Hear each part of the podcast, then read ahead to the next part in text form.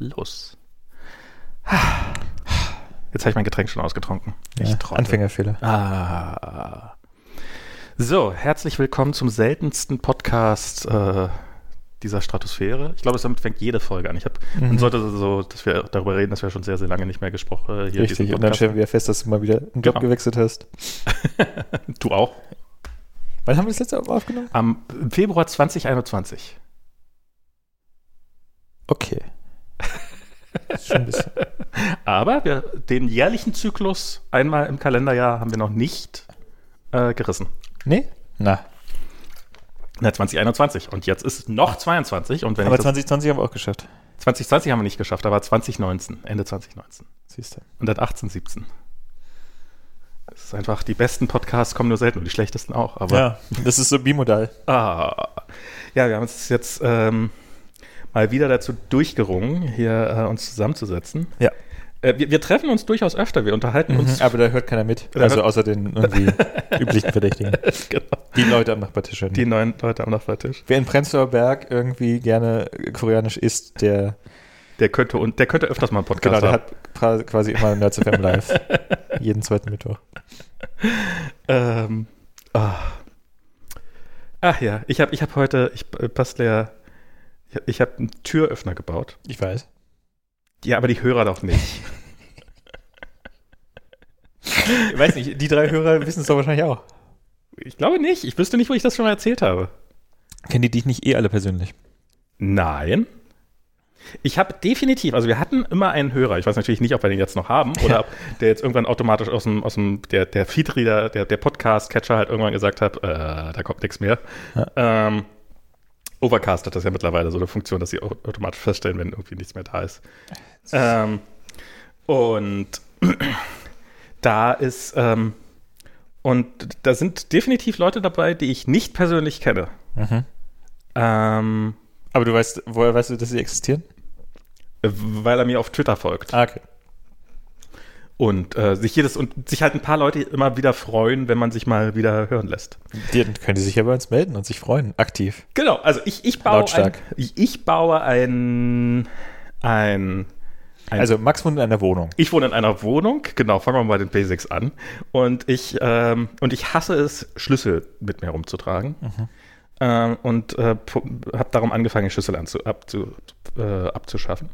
Äh, das Türschloss ist relativ einfach. Da kann man sich von einer schlechten österreichischen Firma namens Nuki. Ganz schlimmer Name. Aber es ist, klingt wie New Key. Aber I did it all for Nuki? Was? Ist so ein. Egal. Egal, okay. Kann ich nicht. Ähm, und es ist halt so ein Ding, das, das hängt man sich ans Türschloss dran. Man steckt einen Schlüssel rein und dann dreht es halt den Schlüssel von innen. Mhm. Und ähm, und man kann dann halt, wenn das per Bluetooth irgendwie das Gerät findet, dann kann man das, kann man die Tür aufmachen. Ich bin ja erstaunt, dass da auch die Tür sofort aufspringt. Also. Das ist nicht, das ist, das hängt immer von der Jahreszeit ab. Ach so. Also es gibt auch Zeiten, da muss man so ein bisschen von innen ziehen. Also da muss man, da muss man in dem Moment, in dem man das Schloss aufmacht, muss man quasi dran ziehen, damit das Schloss, damit offensichtlich das locker genug ist, dass das auch vollständig aufgeschlossen kriegt. Ja. Ähm, Beziehungsweise drücken, wenn man draußen steht. Nee, ziehen. Von draußen ziehen. Ach so, von draußen. Ah ja. Okay. So ein bisschen, ich weiß, ich weiß nicht. Aber jetzt, vielleicht hat sich auch eingespielt. Ich habe keine Ahnung. Mhm. Ich habe, aber ich habe das Gefühl, es hängt so ein bisschen von der Jahreszeit ab, dass wenn je nachdem wie das Holz auf oder zugeht oder wie auch immer, keine Ahnung. Ja.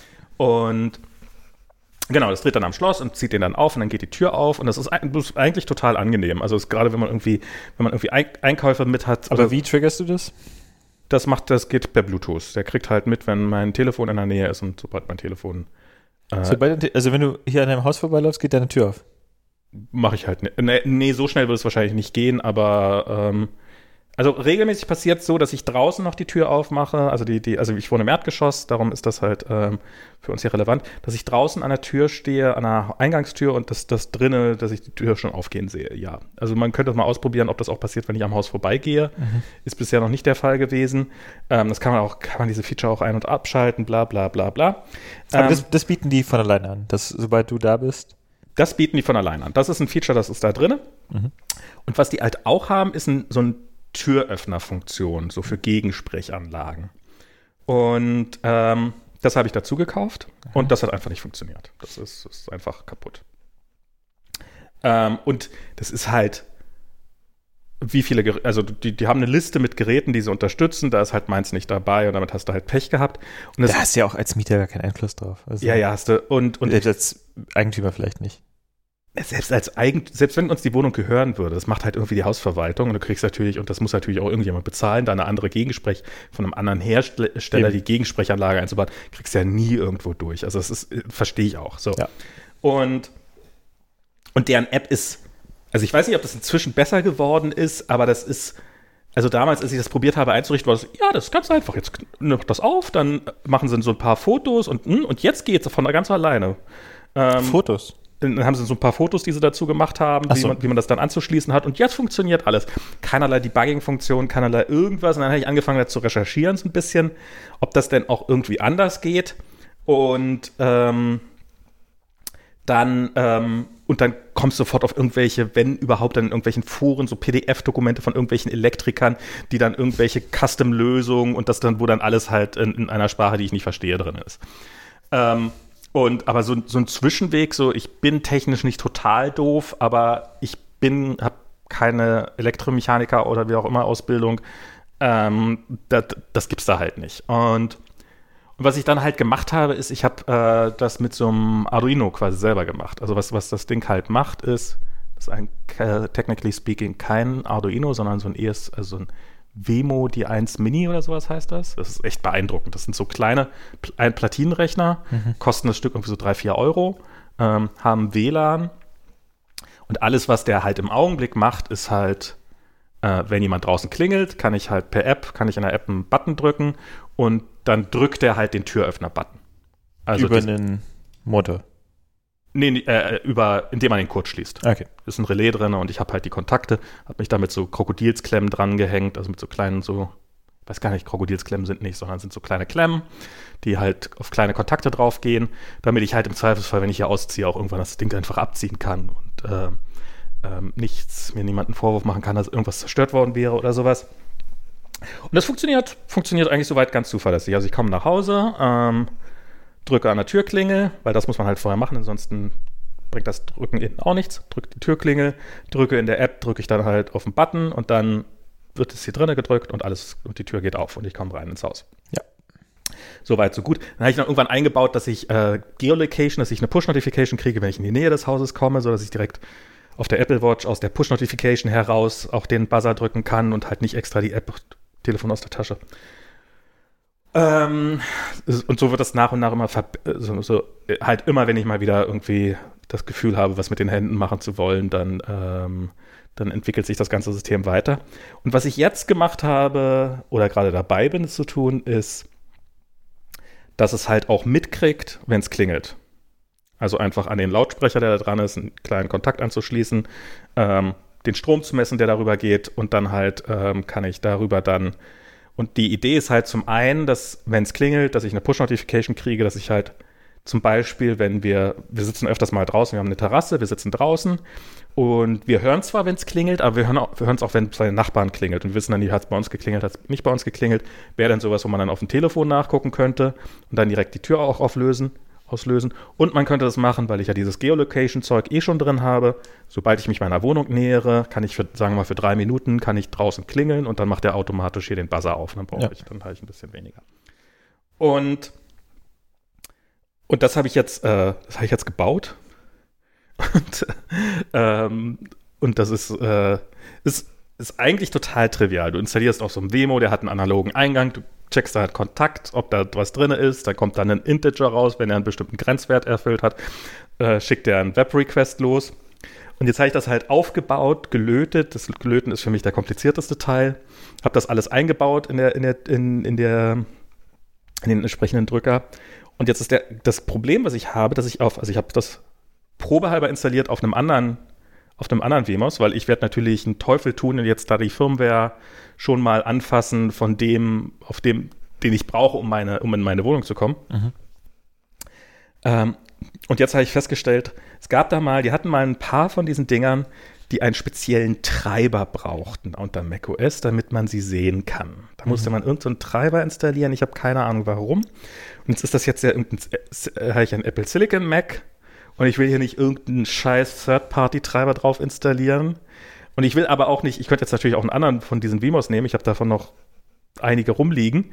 Aber da ist ja schon alles verlötet. Das ist ja schon so ein schönes kleines Package, was ich jetzt gerade zusammengekrakelt habe. Und ähm, ja, jetzt ähm, und jetzt muss ich das irgendwie unter, jetzt habe ich da einen Linux-Rechner stehen direkt. Muss ich das da irgendwie drauf, dieses ganze Tool, Tooling aufsetzen und so. Und das ist irre. Das ist jetzt, ich habe das heute gemacht und bin relativ gut vorangekommen. Und das hat alles eigentlich ganz gut, ja, das hat alles ganz gut funktioniert. Und jetzt scheitert es an so einem dämlichen Treiber. Und ich dachte, es wird, ich kriege das nicht gelötet, ich kriege die Klar. Spannung, ich burne das Ding aus, irgendwas anderes geht schief. Alles hat erstaunlich gut funktioniert. Den Code zu schreiben, mit dem er sozusagen, dass die, dass dieser eine Arduino da die beiden Funktionen hat, nämlich gleichzeitig drauf zu hören, dass eine Verbindung kommt und ähm, so diese ganzen Sachen, das funktioniert, das war alles relativ simpel. Und jetzt scheitert es gerade alles daran, dass ich diese, dieses, dieses, diesen dummen, dieses dumme Ding nicht geflasht kriege. Ähm, aber es läuft noch. Also es ist, ich dachte, naja, vielleicht ist es kaputt, aber nee, es hat eben gerade die Tür aufgemacht, problemlos. Ja. Aber wie deployst du die App? Äh, per Testflight. Okay. Ich habe das, am Anfang habe ich es per Testflight internal gemacht, mhm. einfach, und ähm, führte dazu, dass ich halt jedem, den ich irgendwie Zugriff für die Wohnung geben wollte, musste ich dann so ein, äh, musste einen Apple Developer Account anlegen. Ja. Und das ist ja auch ein schmerzhafter Prozess, weil die Leute müssen ja, du musst den ja zuerst musst du dir eine Einladung schicken für einen Apple Developer Account, dann müssen sie den Apple Developer Account anlegen und dann müssen sie in den Team beitreten und dann, wenn sie in den Team sind, dann kannst du die zweite Einladung für die App rausschicken. Also das ist dann auch, äh, und das kannst du natürlich nicht vorher machen. Und jetzt habe ich das mal durch, einfach um zu gucken, was passiert, mhm.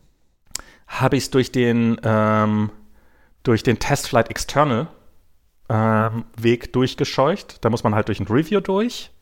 Ähm, es gibt übrigens doch, man kann doch Review Notes geben, aber nicht in dem Flow, in dem ich das eingereicht habe. Ja. Und, und das habe ich dann halt gemacht, habe das eingereicht und irgendwie eine Viertelstunde später höre ich, wie, so, wie dieses Relais die ganze Zeit klackt äh, und wahrscheinlich irgendein unterbezahlter Mensch irgendwo in Cupertino, der äh, meine auf Deutsch äh, geschriebenen Notes, weil stand explizit German dran, dann heißt auf Deutsch geschrieben, nicht verstanden hat und dann wahrscheinlich einfach nur den Haustür den einzelnen Button, den er in der App öffnen konnte. Ähm, Tür öffnen und schließen, also abschließen und aufschließen geht nur, wenn man im WLAN ist, zumindest im Augenblick. Ja. Ähm, und weil ich will einfach nicht, dass ich irgendwie versehentlich auf den Button drücke und dass dann die Tür aufspringt, also dass dann die Tür aufgeschlossen wird und aufspringt ja. und ich halt im Zweifelsfall 100 Kilometer entfernt bin oder sowas. Du musst in diesem WLAN sein, nicht in Ich muss in diesem WLAN hier sein, genau. Und ähm, das ja, genau. Und dann, dann hat es mal ein paar Mal Buzzer, Buzzer, Buzzer gemacht und dann haben sie irgendwie sich noch fünf Stunden Zeit gelassen und danach war der Review fertig und äh, die App war akzeptiert und ich durfte sie, durfte sie. Äh, ein Traum. Ein Traum. Ach, Apple. Jetzt hast du 90 Tage Ruhe. Jetzt habe ich 90 Tage Ruhe und äh, werde mir wahrscheinlich irgendwo einen Cronjob einrichten, der dann per GitHub Actions ähm, das dann halt alle 90 Tage, also im Augenblick mache ich das über Xcode Cloud einmal bauen, mhm. weil Xcode Cloud ist zwar an sich eigentlich, also bis vor wenigen Tagen war ich totaler Fan davon. Mhm. Und dann hast du es benutzt? nee. Und äh, dann halt, haben sie es irgendwie geschafft, dass er ähm, das Verzeichnis, in das Node standardmäßig mhm. installiert wird, wenn man das mitgelieferte Homebrew nutzt, plötzlich nicht read-only war.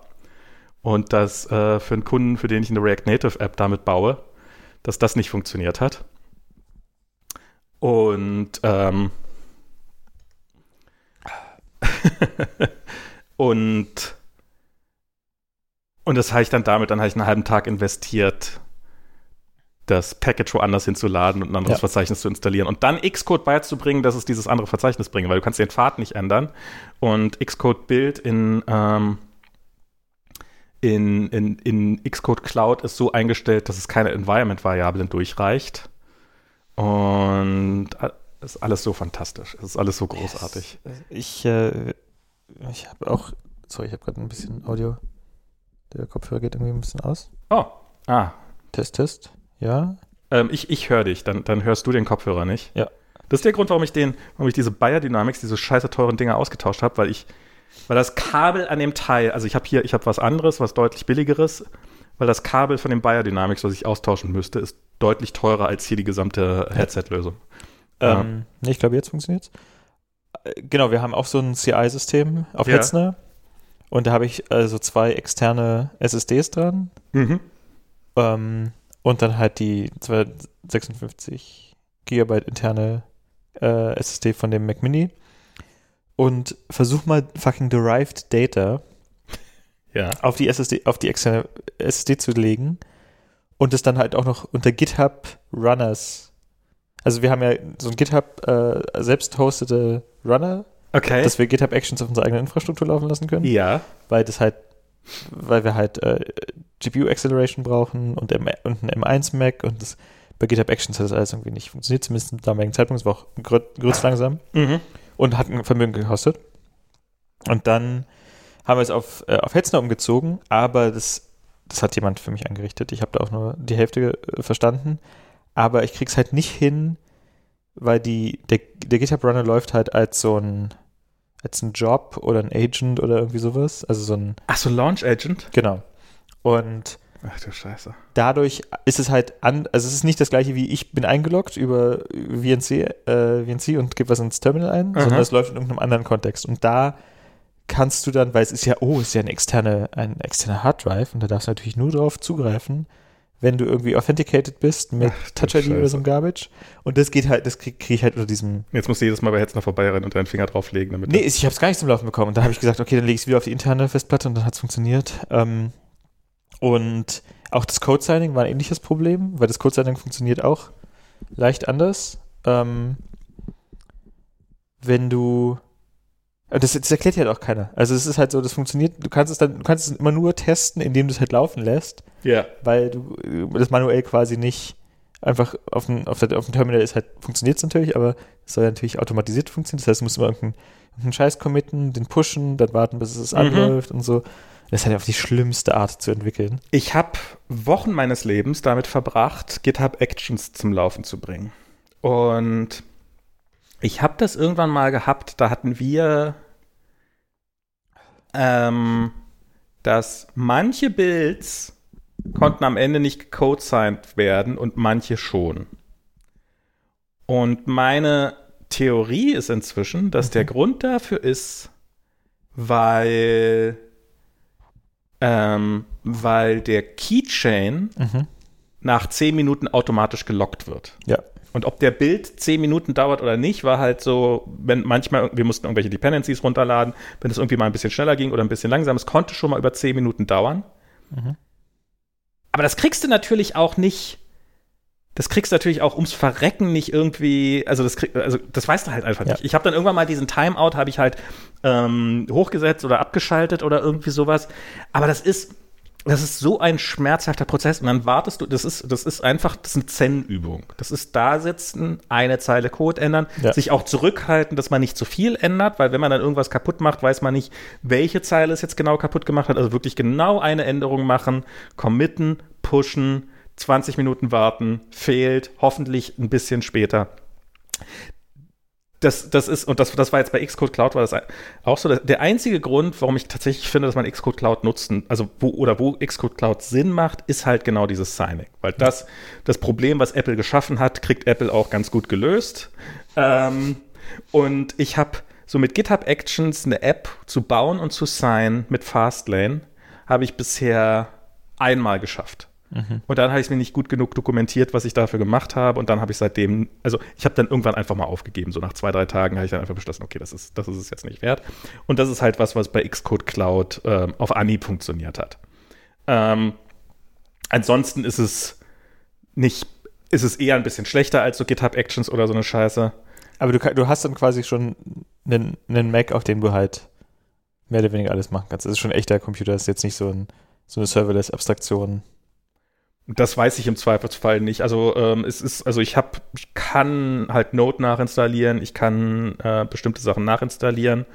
Ähm, es sind äh, x86-Rechner. Äh, das mhm. war halt relevant, als ich das Node.js nachinstalliert habe, wobei ich das Skript jetzt gleich so gebaut habe, dass es die Architektur mit ausliest. Ähm, also du kriegst da schon ein bisschen was über die Kiste raus und es scheint schon, ich, ich habe keine Ahnung, was das ist. Ähm, ich bin ja, ich habe jetzt angefangen, was mit Docker zu machen. Mhm. Und ich, das Schöne an diesen Docker-Files ist, ähm, dass die cachen zwischendurch. Und dass die, also du schreibst so ein Docker-File und jede Zeile, die schon mal ausgeführt worden ist, muss danach nicht mehr ausgeführt werden. Mhm.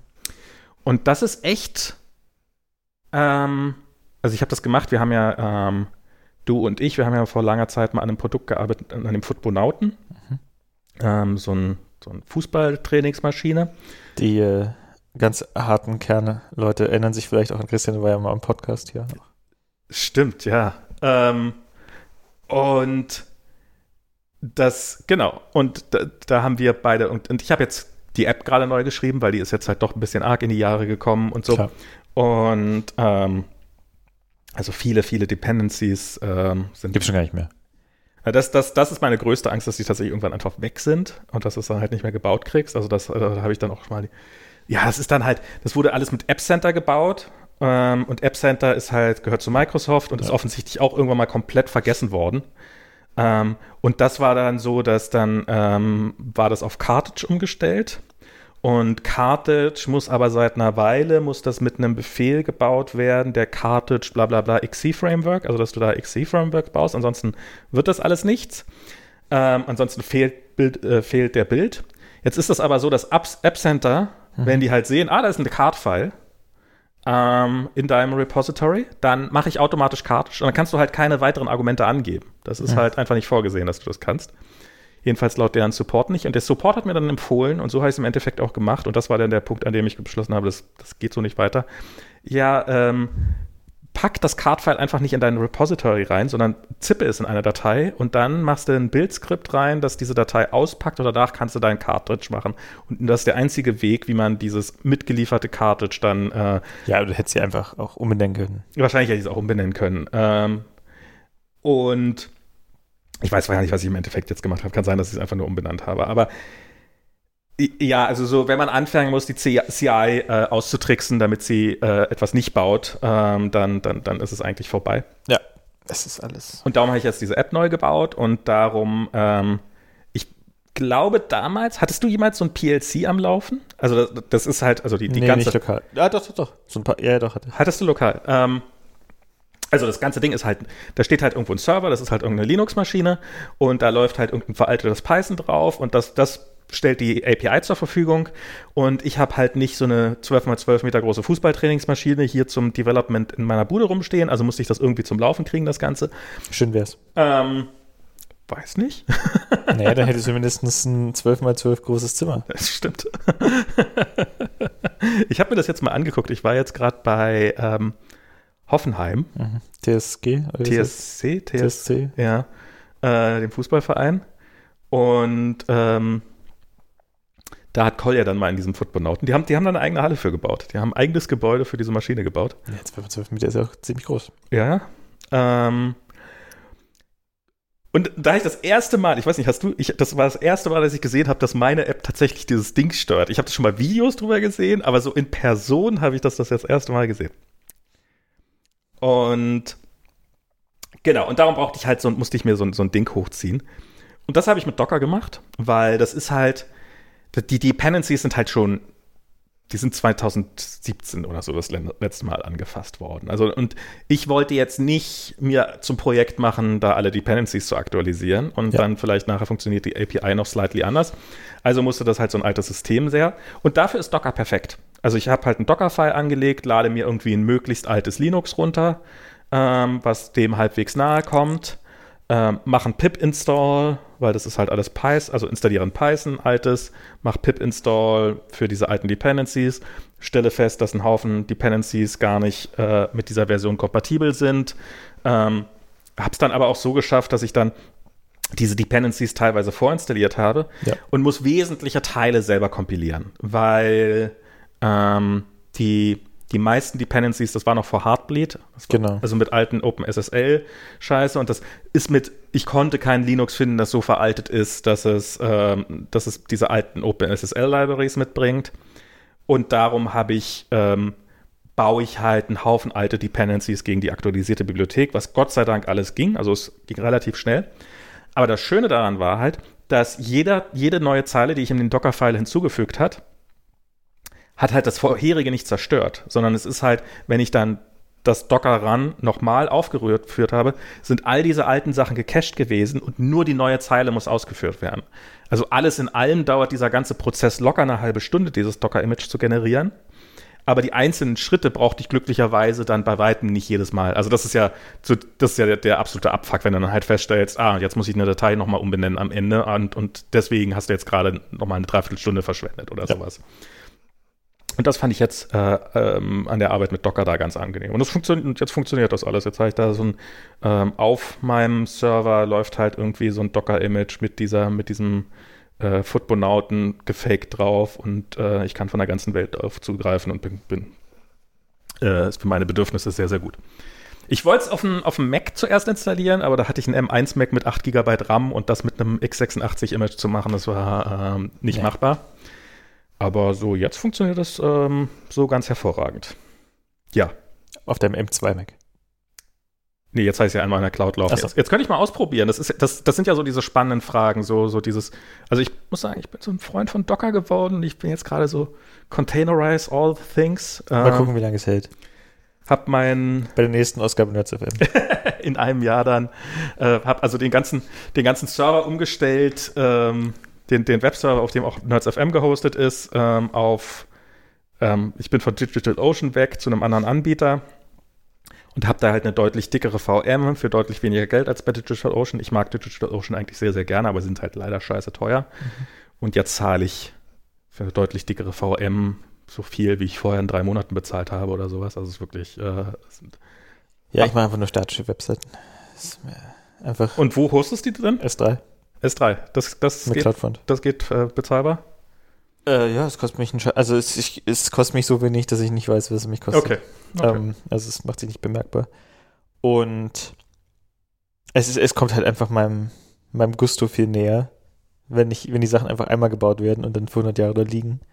Und es gibt dann halt so ein, so ein paar Sachen, die gehen dann halt leider nicht in S3. Da brauchst du dann eine, eine Lambda Add Edge oh. äh, Funktion. Mhm. Nicht zuletzt, weil ich gerne möchte, dass URLs bei mir nicht auf dem Slash enden. ja, also ich möchte gerne gerne Rob is slash who uh, exactly. Ende. Und okay. nicht slash. Und nicht slash. Ach so, und darum darfst äh, und äh, und er, du musst das aber als Directory anlegen.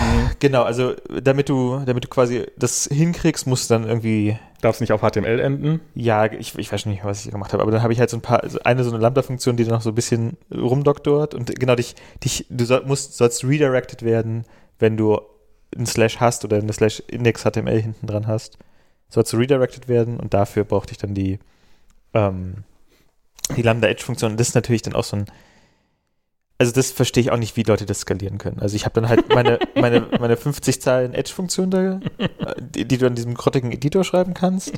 Und das geht dann schon. Und alle Jahre kriege ich mal eine E-Mail, e so, ja, hier, wir updaten jetzt Node von 12 auf 13 oder so. Oder von 14 auf 15, keine Ahnung.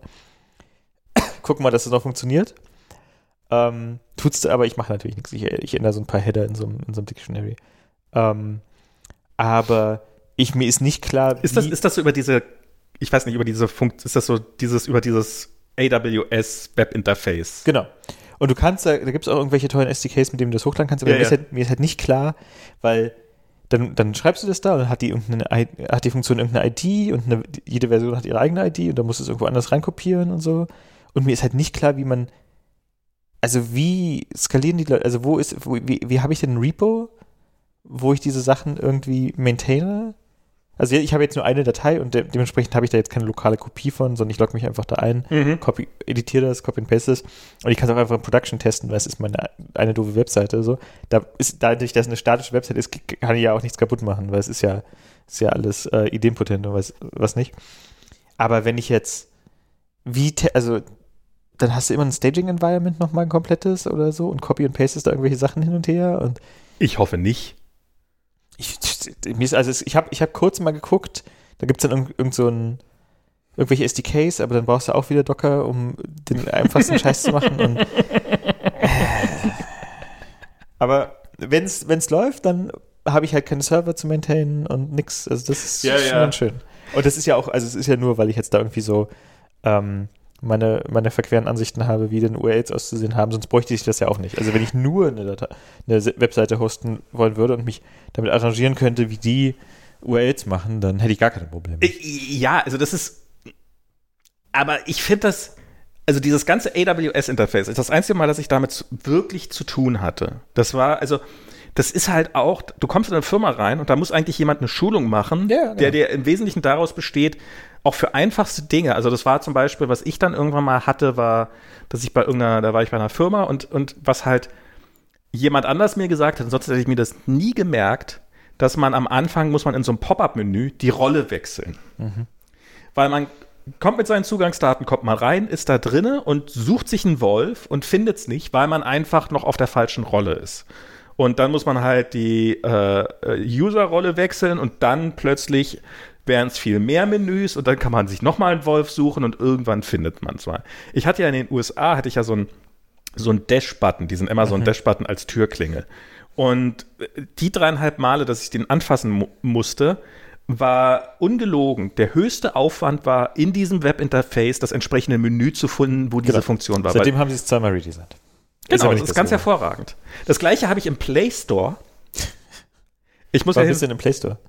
Na, ich, ich, ich baue ja auch, äh, ich habe viel React Native gemacht in den letzten Jahren, dann baue ich also auch Android-Apps. Und ähm, es gibt zwei Sachen. Also eine Sache, die ist unmachbar schwer. die sieht folgendermaßen aus. Du, ähm, ich will halt gerne auf GitHub Actions, möchte ich gerne mh, hm, ne, die Android-App bauen, genauso mhm. wie ich die iOS-App baue und dann soll sie am Ende hochgeladen werden. Und ähm, das funktioniert im Großen und Ganzen deutlich einfacher, als es auf iOS läuft, weil die halt, du kannst halt deine ganzen Secrets in irgendwelche Environment-Variablen packen auf GitHub Actions und brauchst dich nicht mit irgendwelchen Keychains rumzuärgern und sowas. Und ähm, du brauchst dafür eine JSON-Datei, eine JSON-Key-Datei. Also das ist so eine Key-Datei und die muss halt, auf die muss das, äh, muss das Skript, was das halt hochlädt, Zugriff haben. Und das ist, und diese Datei anzulegen, ist halt auch, früher war das äh, in GitHub, in, im Play Store relativ kompliziert, ähm, aber machbar. Der, der eigentlich, der einzige wirklich schlimme Haken war, dass ähm, nur der Account-Holder das kann. Hm. Also selbst wenn du einen netten Menschen hast, der sagt, oder einen, Vertrauen, einen vertrauenden Menschen, der sagt, ich gebe dir Adminrechte, hier, mach, was du willst auf meinem scheiß Play Store-Account, in dem eh nichts drin ist. Ja. Nein, geht nicht, weil das kann nur der Holder. Holder ist nur eine Rolle, die nur einer haben kann und das kann auch nur per äh, Fax an Google geändert werden. Ja. Wir hatten das einmal, dass der Holder geändert werden musste, weil die entsprechende Person die Firma verlassen hat. Äh, war kein Spaß. Also es, irgendwann, äh, also für mich war der Prozess dann relativ schmerzlos, weil jemand anders ihn gemacht hat, aber äh, so, das ist also nichts, was irgendwie so auf so eine, so eine logische Art und Weise machbar ist. Und dadurch kann, ist das halt auch nichts, was ich mal ausprobieren kann. Es ist nicht, dass ich da im Interface rumklicken kann und ich setze mich jetzt mal halt zwei Stunden drin und klicke hier dumm so lange rum, bis ich das irgendwie gefixt habe. Ja. Sondern es ist halt so, du musst das machen, während diese Person davor sitzt, die halt im Zweifelsfall keinerlei technische Erfahrung hat. Dann wird der Play Store halt, das Interface, alle, alle vier Wochen mal neu designt ähm, und, und die Menüs alle ein bisschen durch, die, sodass alle Guides, die irgendwo existieren, hinfällig sind. Und dann haben sie es irgendwann noch mal, was auf der einen Seite, also vorher war das halt so, diese JSON-Datei konntest du direkt in diesem Play Store-Interface äh, konfigurieren. Mhm. Und generieren. Ähm, jetzt ist das halt so, jetzt ist das im Google Cloud Schieß mich tot, also AWS von Google. Mhm ist genau die gleiche Scheiße. Du hast 3000 Rollen. Ähm, wenn du irgendwo eine Anleitung findest, welche Rolle du brauchst, dann, ähm, dann sind die auf Englisch, aber natürlich wird mein Google Cloud bla bla bla immer auf Deutsch gezeigt, weil wo kommen wir denn dahin? Du bist hier in Deutschland. Google weiß, Google ist eine Ist schlaue Firma, Ja. die wissen, wo ich bin und die wissen, dass ich jetzt hier das gefälligst in Deutsch zu sehen habe, weil wenn du in Deutschland bist, dann, dann, dann willst du das ja in Deutsch. Das hatte ich mal bei einer App, dass jemand wollte, dass je nachdem, in welchen, in, äh, also dass wir, aus, dass wir aus der Geolocation rauskriegen sollten, wo sich die Person aufhält und dementsprechend die Sprache einstellen sollten. Und das war eine Hotelbuch-App, die, und es hat, es hat mich Wochen gekostet, Mhm. denen das auszureden. ähm, Das sind so Sachen, was man da eigentlich machen muss. Ist einfach, if Peter vom Marketing, dann irgendein Scheiß, ansonsten irgendwas Vernünftiges. oh, ist jetzt ein Production leider rauskompiliert. Tut mir leid. Merkt ihr doch eh nicht. Der ist doch in Deutschland. Genau, ist doch Deutsch. Ist doch gut. ähm, Oder ist, war das denn der Vorwand zu sagen, ah, wir müssen ja das Feature testen, wir müssen jetzt erstmal eine Weltreise buchen auf Firmenkosten? hätte ich ja gerne mitgemacht, aber auf keinen Fall mit Peter aus dem Marketing. Äh, ja, und ähm, das, das ist so, das, das ist der Grund, warum wir gerade, warum es von dieser Football-App keine Android-App gibt. Weil der, weil der äh, Christian, mit dem ich das zusammen mache, der irgendwann einfach keinen Bock mehr hatte. Also das war ja, it just, it just works. It just It works. just works. ja, es ist, es ist schon traurig. Aber es ist echt krass, wie viel man sich an solchen Kleinigkeiten aufreibt, oder? Es ist so, Ja. äh, so, so die großen, die großen Würfe sind inzwischen relativ entspannt. So halt, ich kann halt in meinem Docker-Container kann da 48 Milliarden Sachen auf einmal orchestrieren. Jetzt habe ich mir einen Update-Dienst eingerichtet. Und diesen Update-Dienst, der automatisch meine Container aktualisiert. Ähm, und aber ein paar sind halt von Hand gebaut und dann kriege ich jedes Mal eine Warnung, hey, den, den, das Docker-Image konnte ich nicht aktualisieren, weil das äh, bin ich nicht auf das entsprechende Repo zugehörig. Ja, das liegt auch nur da. Ja. Und damit man, und da muss man irgendein Label setzen, damit das, äh, damit das, damit er weiß, hey, das bitte nicht. Und ich krieg's nicht hin, dieses Label zu setzen. Ich habe es auf einer Kiste ich's hingekriegt, da hat es auf einer funktioniert und jetzt auf der anderen, auf dem anderen Server kriege ich es ums Verrecken nicht hin und ich habe keine Ahnung warum. Und das sind dann so die Sachen, die, ja, irgendwelche Treiber, irgendwelche drei Tage lang rumsitzen, Node in, zu installieren auf einem, Ja, das, Xcode deshalb, deshalb will ich halt auch einfach diese ganzen, also deshalb bin ich auch so froh mit diesem Static Website Scheiß, weil da kann ich halt, da, da ist alles so viel simpler, da habe ich nicht so viele Dependencies. Du hattest neulich so eine Geschichte über Dino. Ich weiß nicht, ob du die erzählen kannst. Ja, genau. Also ich wollte, ähm, ich wollte das Open Hearts Protokoll implementieren, openheart.org. Ah, Ähm, ist ein Standard, mit dem man ähm, im Prinzip Like-Buttons bauen kann. Und das, man, das, das Protokoll ist schnell beschrieben. Man postet einfach ein Emoji an eine URL. Das war's. okay. Und dann gibt es halt eine vorgefertigte äh, JavaScript-Komponente für so eine Webseite, wo man einfach sagt, hier ist die URL und das ist das Emoji und dann zeigt er dir so einen, so einen Like-Button an. Kannst du draufdrücken, aber hat halt kein irgendwie Security-Feature. Also nichts kann ich daran hindern, das 100 Mal zu posten. Mhm. So ist es halt. Aber dafür ist es halt schön simpel. Das wollte ich gerne auf meine Website einbauen. Und dazu muss ich ja diesen Post-Request annehmen. So, und dann wollte ich das mit. Was habe ich denn alles probiert? Also, ich wollte es mit, ähm, mit Cloudflare Worker machen. Oh Gott. Und bei Cloudflare Worker, es ist ja, es ist ja im Prinzip eine 20 Zeilen JavaScript-Funktion. Mhm. Also du musst es, du musst den, den Body parsen, um zu gucken, was ist hier das Emoji. Mhm. Und Emoji in JavaScript parsen ist ja nicht trivial, weil, also, was ist ein Emoji? Mhm. Ja, also äh, die Familie mit den zwei Kindern, das ist ja vier Charakter Ja, ja, ja. oder sieben Charakter. Wenn du sagst, es ist in JavaScript nicht trivial, in welcher Sprache ist es denn trivial? Das, also, also Swift kann's gut. Swift ganz gut, weil was du willst, ist, du willst sagen, was ist der erste Grapheme-Cluster? Mhm. Ähm, aber ein Grapheme-Cluster ist halt, was wird als ein Zeichen angezeigt, mehr oder weniger? Aber Swift kann das auch nur gut für so eine 300 Megabyte Bibliothek mitliefern. Nee, nee, die, die ganz im Gegenteil, die sind jetzt ja LibICU losgeworden. Achso. Ähm, und JavaScript liegt, also in, in Swift ist ein String eine Abfolge von Grapheme-Clustern. Das ist Mhm. die Definition von String. Und JavaScript ist ein String meines Wissens, ich weiß nicht, ob das in allen JavaScript-Implementationen so definiert ist, aber zumindest in den läufigen ist es immer ein UTF-18, äh, UTF-16-Codepoint, glaube ich. Das heißt, ähm, also die Frage ist quasi, du hast jetzt dieses Familien-Emoji in einem String und fragst Length, was Mhm. kriegst du? So, den Swift kriegst du 1 und den JavaScript kriegst du, was ich, 8 oder so. okay. Das heißt, wenn du dann den ersten Charakter dir anguckst, dann kriegst du halt nur den ersten Smiley, weil unter der Haube ist es halt aufgebaut als Smiley, Zero Width Joiner und ein anderes Smiley, Zero Width Joiner, ein Kind oder so, irgendwie Mhm. sowas. Ähm, und dann gibt es in JavaScript eine äh, irgendein so Objekt oder was auch immer ähm, für Internationalization. Klingt auch ein bisschen so, als ob es nicht mehr lange dauern würde, bis Unicode Turing complete ist. N äh, nee, also das ist ja, das ist ja im Prinzip ein Versuch zu sagen, wir wollen nicht jeden Scheiß in den Unicode schmeißen. Mhm. Also jetzt, jetzt hast du ja quasi ähm, es ist ja sehr organisch gewachsen beim, mit den Emoji. Also du hast einige, einige Flaggen hast du ja in dem äh, weil sie in diesem japanischen Standard drin waren. Ja. Ähm, hast du die japanische Flagge, die amerikanische Flagge, die deutsche Flagge, glaube ich, auch immer gehabt und die anderen Flaggen fehlten so ein bisschen. Und dann war halt das Problem, naja, der Unicode wollte halt nicht sagen, Unicode-Konsortium wollte nicht sagen, für jedes ähm, Land, was es potenziell, für jede Flagge, die es potenziell gibt, eine. Genau, sondern es wird, äh, ist einfach so gesagt, wir haben jetzt 26 magische Buchstaben und wenn du mit diesen magischen Buchstaben äh, ein zwei, äh, zwei Character Code für ein Land machst, nach ISO irgendwas Norm, mhm dann soll doch bitte die Flagge von diesem Land angezeigt werden. Und dann haben sie es komplett ausgesourced an diese andere Norm.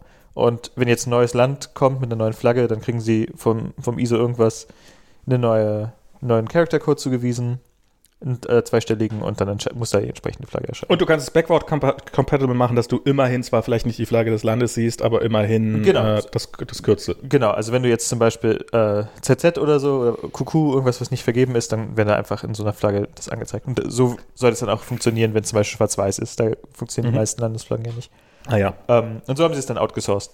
Und ähm, dann, genau, und für diese ganzen Zero-Width-Joiner-Geschichten ist es halt auch so, du, äh, da können wir ja sagen, wir wollen jetzt eine Familie und da ist die, das sind zwei Frauen und zwei Töchter und die haben jetzt diesen Fitzpatrick Skin-Type und diese ha Haarfarbe und sonst was und die sind auch noch irgendwie, zwei sind Farmer und drei sind Zauberer oder so. und bevor man da, also das kann, ja, kann man beliebig groß machen. Man kann beliebig große Familien darüber definieren. Genau, und deshalb sagen die halt, okay, es gibt jetzt halt diese Sequenzen, daraus kann man das irgendwie zusammenbasteln und ähm, dann gibt es halt Recommendations, was man implementieren soll. Und wenn man das nicht tut, dann, also es ist dann quasi so ein bisschen Vendor-specific. Mhm. Also könnt ihr ja auch jetzt sagen, irgendwie Steak, Zero Rift Joiner Pflanze ist dann halt ein veganes Steak oder so. Mhm. Ähm, ist ja dir überlassen. Und da gibt halt nur, gibt's nur Recommendations. Und ähm, Ach so, das ist Emojis sind nicht definiert. Das, das sind ja, also das sind ja Sequenzen von Emoji. Und davon ja. sind ein paar so, mach die mal. Aha. Aber wenn du jetzt ein, Vendor wärst, hindert dich, glaube ich, nichts daran zu sagen, äh, diese und jene weirde Abfolge rendern wir jetzt einfach. Also es, das ist ja im Prinzip nichts anderes zu sagen, wie äh, FF rendern wir jetzt hier mit so einer FF-Ligatur. Ja. Also du sagst okay. ja im Prinzip mit dem Zero Journal, die gehören jetzt irgendwie zusammen. Da gibt es ja auch ganz, äh, gibt's ja auch Sachen, die sind nie implementiert worden. Es gibt auch für chinesische Zeichen, die sind ja auch aus so Radikalen zusammengesetzt. Da gibt es auch einen Standard, wie man halt Character die quasi nicht existieren, mit irgendwelchen Unicode-Extensions beschreiben kann aus seinen, aus seinen Radikalen. Mhm. Und dann kommst du da auf, kann, kannst du theoretisch die schönsten Charakter erzeugen, äh, gibt es halt keine Implementierung, die das macht, aber in der, in der Theorie geht's. Und dann irgendwo hast du halt, es geht ja auch manchmal nur darum, dass dann gibt es halt drei Leute, die haben, die brauchen das und dann ist halt klar, was die machen sollen. Und die müssen nicht von Hand irgendwas Neues sich ausdenken. Und bei den Flaggen gibt es auch, glaube ich, einen Standard für, also es gibt ja Länder, aber gibt es ja auch noch kleinere Sachen innerhalb von Ländern, die auch Flaggen haben. Bundesländer, Staaten, äh, Regionen, was auch immer, autonome Teilrepubliken und so weiter und so fort. Was es nicht alles gibt auf der Welt. Da gibt es, glaube ich, auch so einen Standard. Was ja auch immer ganz lustig ist, dass die Leute sich, die Leute regen sich ja immer auf. Ähm, also in Russland zum Beispiel zeigt das iPhone ja die Pride Flag nicht an. Ah, krass. Ähm, also zumindest nicht auf dem Keyboard. Ich glaube, die wird dargestellt, aber du kannst du, glaube ich, nicht auf dem russischen Keyboard eingeben in Russland. China hat da ähnliche äh, Avancen mit der taiwanesischen Flagge. Aber stimmt, ja, das stimmt. Das es wäre ja durchaus denkbar, dass der Unicode auch irgendwann, äh, was ist mit historischen Flaggen, ja? Also ich mhm. bin ja in der DDR geboren, du ja auch. Ähm, wo ist die DDR-Flagge? So, mhm. Wenn ich jetzt am, äh, wenn ich jetzt meine Reunite, äh, meine Wiedervereinigungs-Emoji-Hashtag-Sachen twittern möchte. Wie oft ich schon in irgendwelchen Formularen lügen musste, wo na, nach Geburtsland gefragt wurde und dann tauchte DDR, tauchten einfach nur existierende Staaten auf. Ja, also ich meine, da gibt es natürlich Rechtsnachfolge und so, das ist vielleicht leg legitim. Ja, aber ja, klar. Also. Es ist, also ich finde, es ist schon legitim, sagen zu wollen, wir möchten gerne Flaggen von Ländern, die nicht mhm. mehr existieren, aber da gibt es finden wir mindestens ein Land ein, das würde Deutschland auch nicht gerne auf der Tastatur haben. Äh, weiß ich jetzt nicht, welches du meinen könntest. Und das, das würde ja genau hier, würde hier genauso laufen. Ich meine, da würde ja auch sagen, das wollen wir nicht anzeigen. Ähm, naja. Und dann wollte ich diese, diesen String parsen das hat dann irgendwie funktioniert. Ähm, Habe ich es in JavaScript hinbekommen.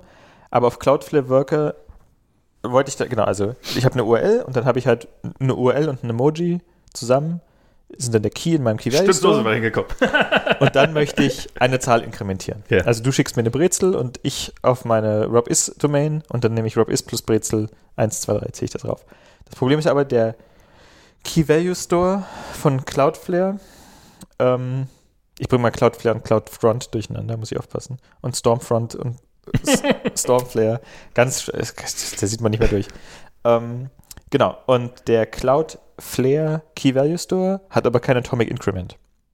Das heißt, wenn jetzt ganz viele Leute, passiert natürlich in der Praxis wahrscheinlich eher nicht, aber wenn jetzt ganz viele Leute das gleiche Emoji schicken würden, hätte ich eine Race Condition und dann würden halt Likes runterfallen. Und da habe ich mir dann gedacht, sorry, also das ist hier so eine simple Sache, die sollte doch bitte wenigstens korrekt laufen, ja. Ja, das so, so fängt, fängt, fängt immer. Genau, und dann habe ich gesagt, okay, dann halt nicht mit Cloudflare Key Value Store und dann habe ich gesagt, okay, dann mache ich es mit, ähm, mit AWS Lambda. Mhm. Da habe ich mir so ein Tutorial rausgesucht, wie man denn, du kannst ja Lambdas in Swift machen. Da habe ich, da hab ich, und in Swift ging halt dieses ganze Parsen und so weiter wunderschön. Das habe ich dann auch lokal zum Laufen bekommen mit so einem, gibt es halt irgendwelche Frameworks, irgendwelche Leute zusammengekloppt haben. Aber um das zu deployen, muss ich halt, also ich kann nicht, ich hätte halt einfach gerne was, was so ein bisschen läuft wie das, wie iOS, dass ich so cross-compilen kann auf irgendein, auf irgendeine andere Runtime Mhm. oder dann halt einen lokalen Simulator im Prinzip hätte, ähm, aber einfach eine Binary hochladen und fertig ist der Lack. Aber da musste ich dann auch erstmal für Linux, brauchte ich irgendein Docker-Image, um dann, da habe ich gesagt, fuck off, Alter, ich will jetzt, ich habe hier eine 10 Zeilen Swift-Funktion, ich hole mir jetzt kein Terabyte großes fucking Docker-Image, um irgendeine Linux-Scheiße zu, und dann ist von, und also der, ich verstehe auch nicht, wer Server-Side Swift macht, weil der Grund, warum ich gerne Swift mache, ist, ich habe halt die ganzen geilen Libraries. Ich habe Foundation, ich habe Core Graphics und Ja. so. Damit mache ich ja statische Webseiten. Ja. Und das möchte ich ja machen. Ähm, aber ich möchte doch jetzt nicht irgendwie auf das alles verzichten und dann nur die Swift Standard Library haben und dann auf Linux deployen. Was soll, was soll denn die Kacke? Ne, sie bauen halt immer mehr nach. Also so äh, von, von Foundation ist ja schon auch Genau, aber sie einiges. bauen, sie bauen nicht die Sachen, die ich, also die Sachen, die sie nachbauen, die können ich genauso gut bei Go haben, aber da benutzen es noch mehr als ich und meine drei anderen Freunde. Also das verstehe ich halt nicht. Ich, ich sehe nicht, was der, der Vorteil von Swift ist, wenn ich nicht das fette Mac-Ökosystem habe. Und wenn, wenn ich jetzt irgendwo auf den, und auf den Mac zu deployen, ist halt viel zu aufwendig. Und da gibt es kein, also das ist ja, ja, ja, ja, ja. so. Ähm, und deshalb, also für diesen ganzen statischen Website-Scheiß ist es super, weil da kann ich mit Core Graphics irgendwelche Bilder zur Laufzeit generieren und so. Wenn ich jetzt ein OG-Image machen möchte für meine Website, Mhm. das wäre kein Problem. Oder ich kann mit Foundation irgendwelche Sachen formatieren und pipapo. Ähm, aber ohne diese, ohne diese APIs, dann kann ich auch Go machen oder Python oder sonst irgendwas. Also da, da sehe ich dann den, den Value nicht mehr. Ähm, aber wie dem auch sei, da habe ich gesagt, okay, dann mache ich es halt nicht mit Lambda Swift, dann mache ich es mit Lambda ähm, was habe ich, was habe ich dann probiert? Dann habe ich, glaube ich, nochmal ein Node Lambda versucht. Ähm, aber da, das war, da hatte ich, glaube ich, auch dann irgendwie Deployment-Probleme und so, weil ich wollte nämlich DynamoDB benutzen, also der Key Value Mhm. Von AWS, weil der halt Atomic Increment. Ähm, so, und dann habe ich gesehen, es gibt ja Dino und Dino hat sogar ein Beispiel für Dino Deploy plus DynamoDB, um ich glaube, das ist irgendwie so, irgendwas so, mit Tracks oder so. Kannst du irgendwie so eine, hast du so eine Datenbank von Musiktiteln und kannst du einen, einen Song eintragen oder so.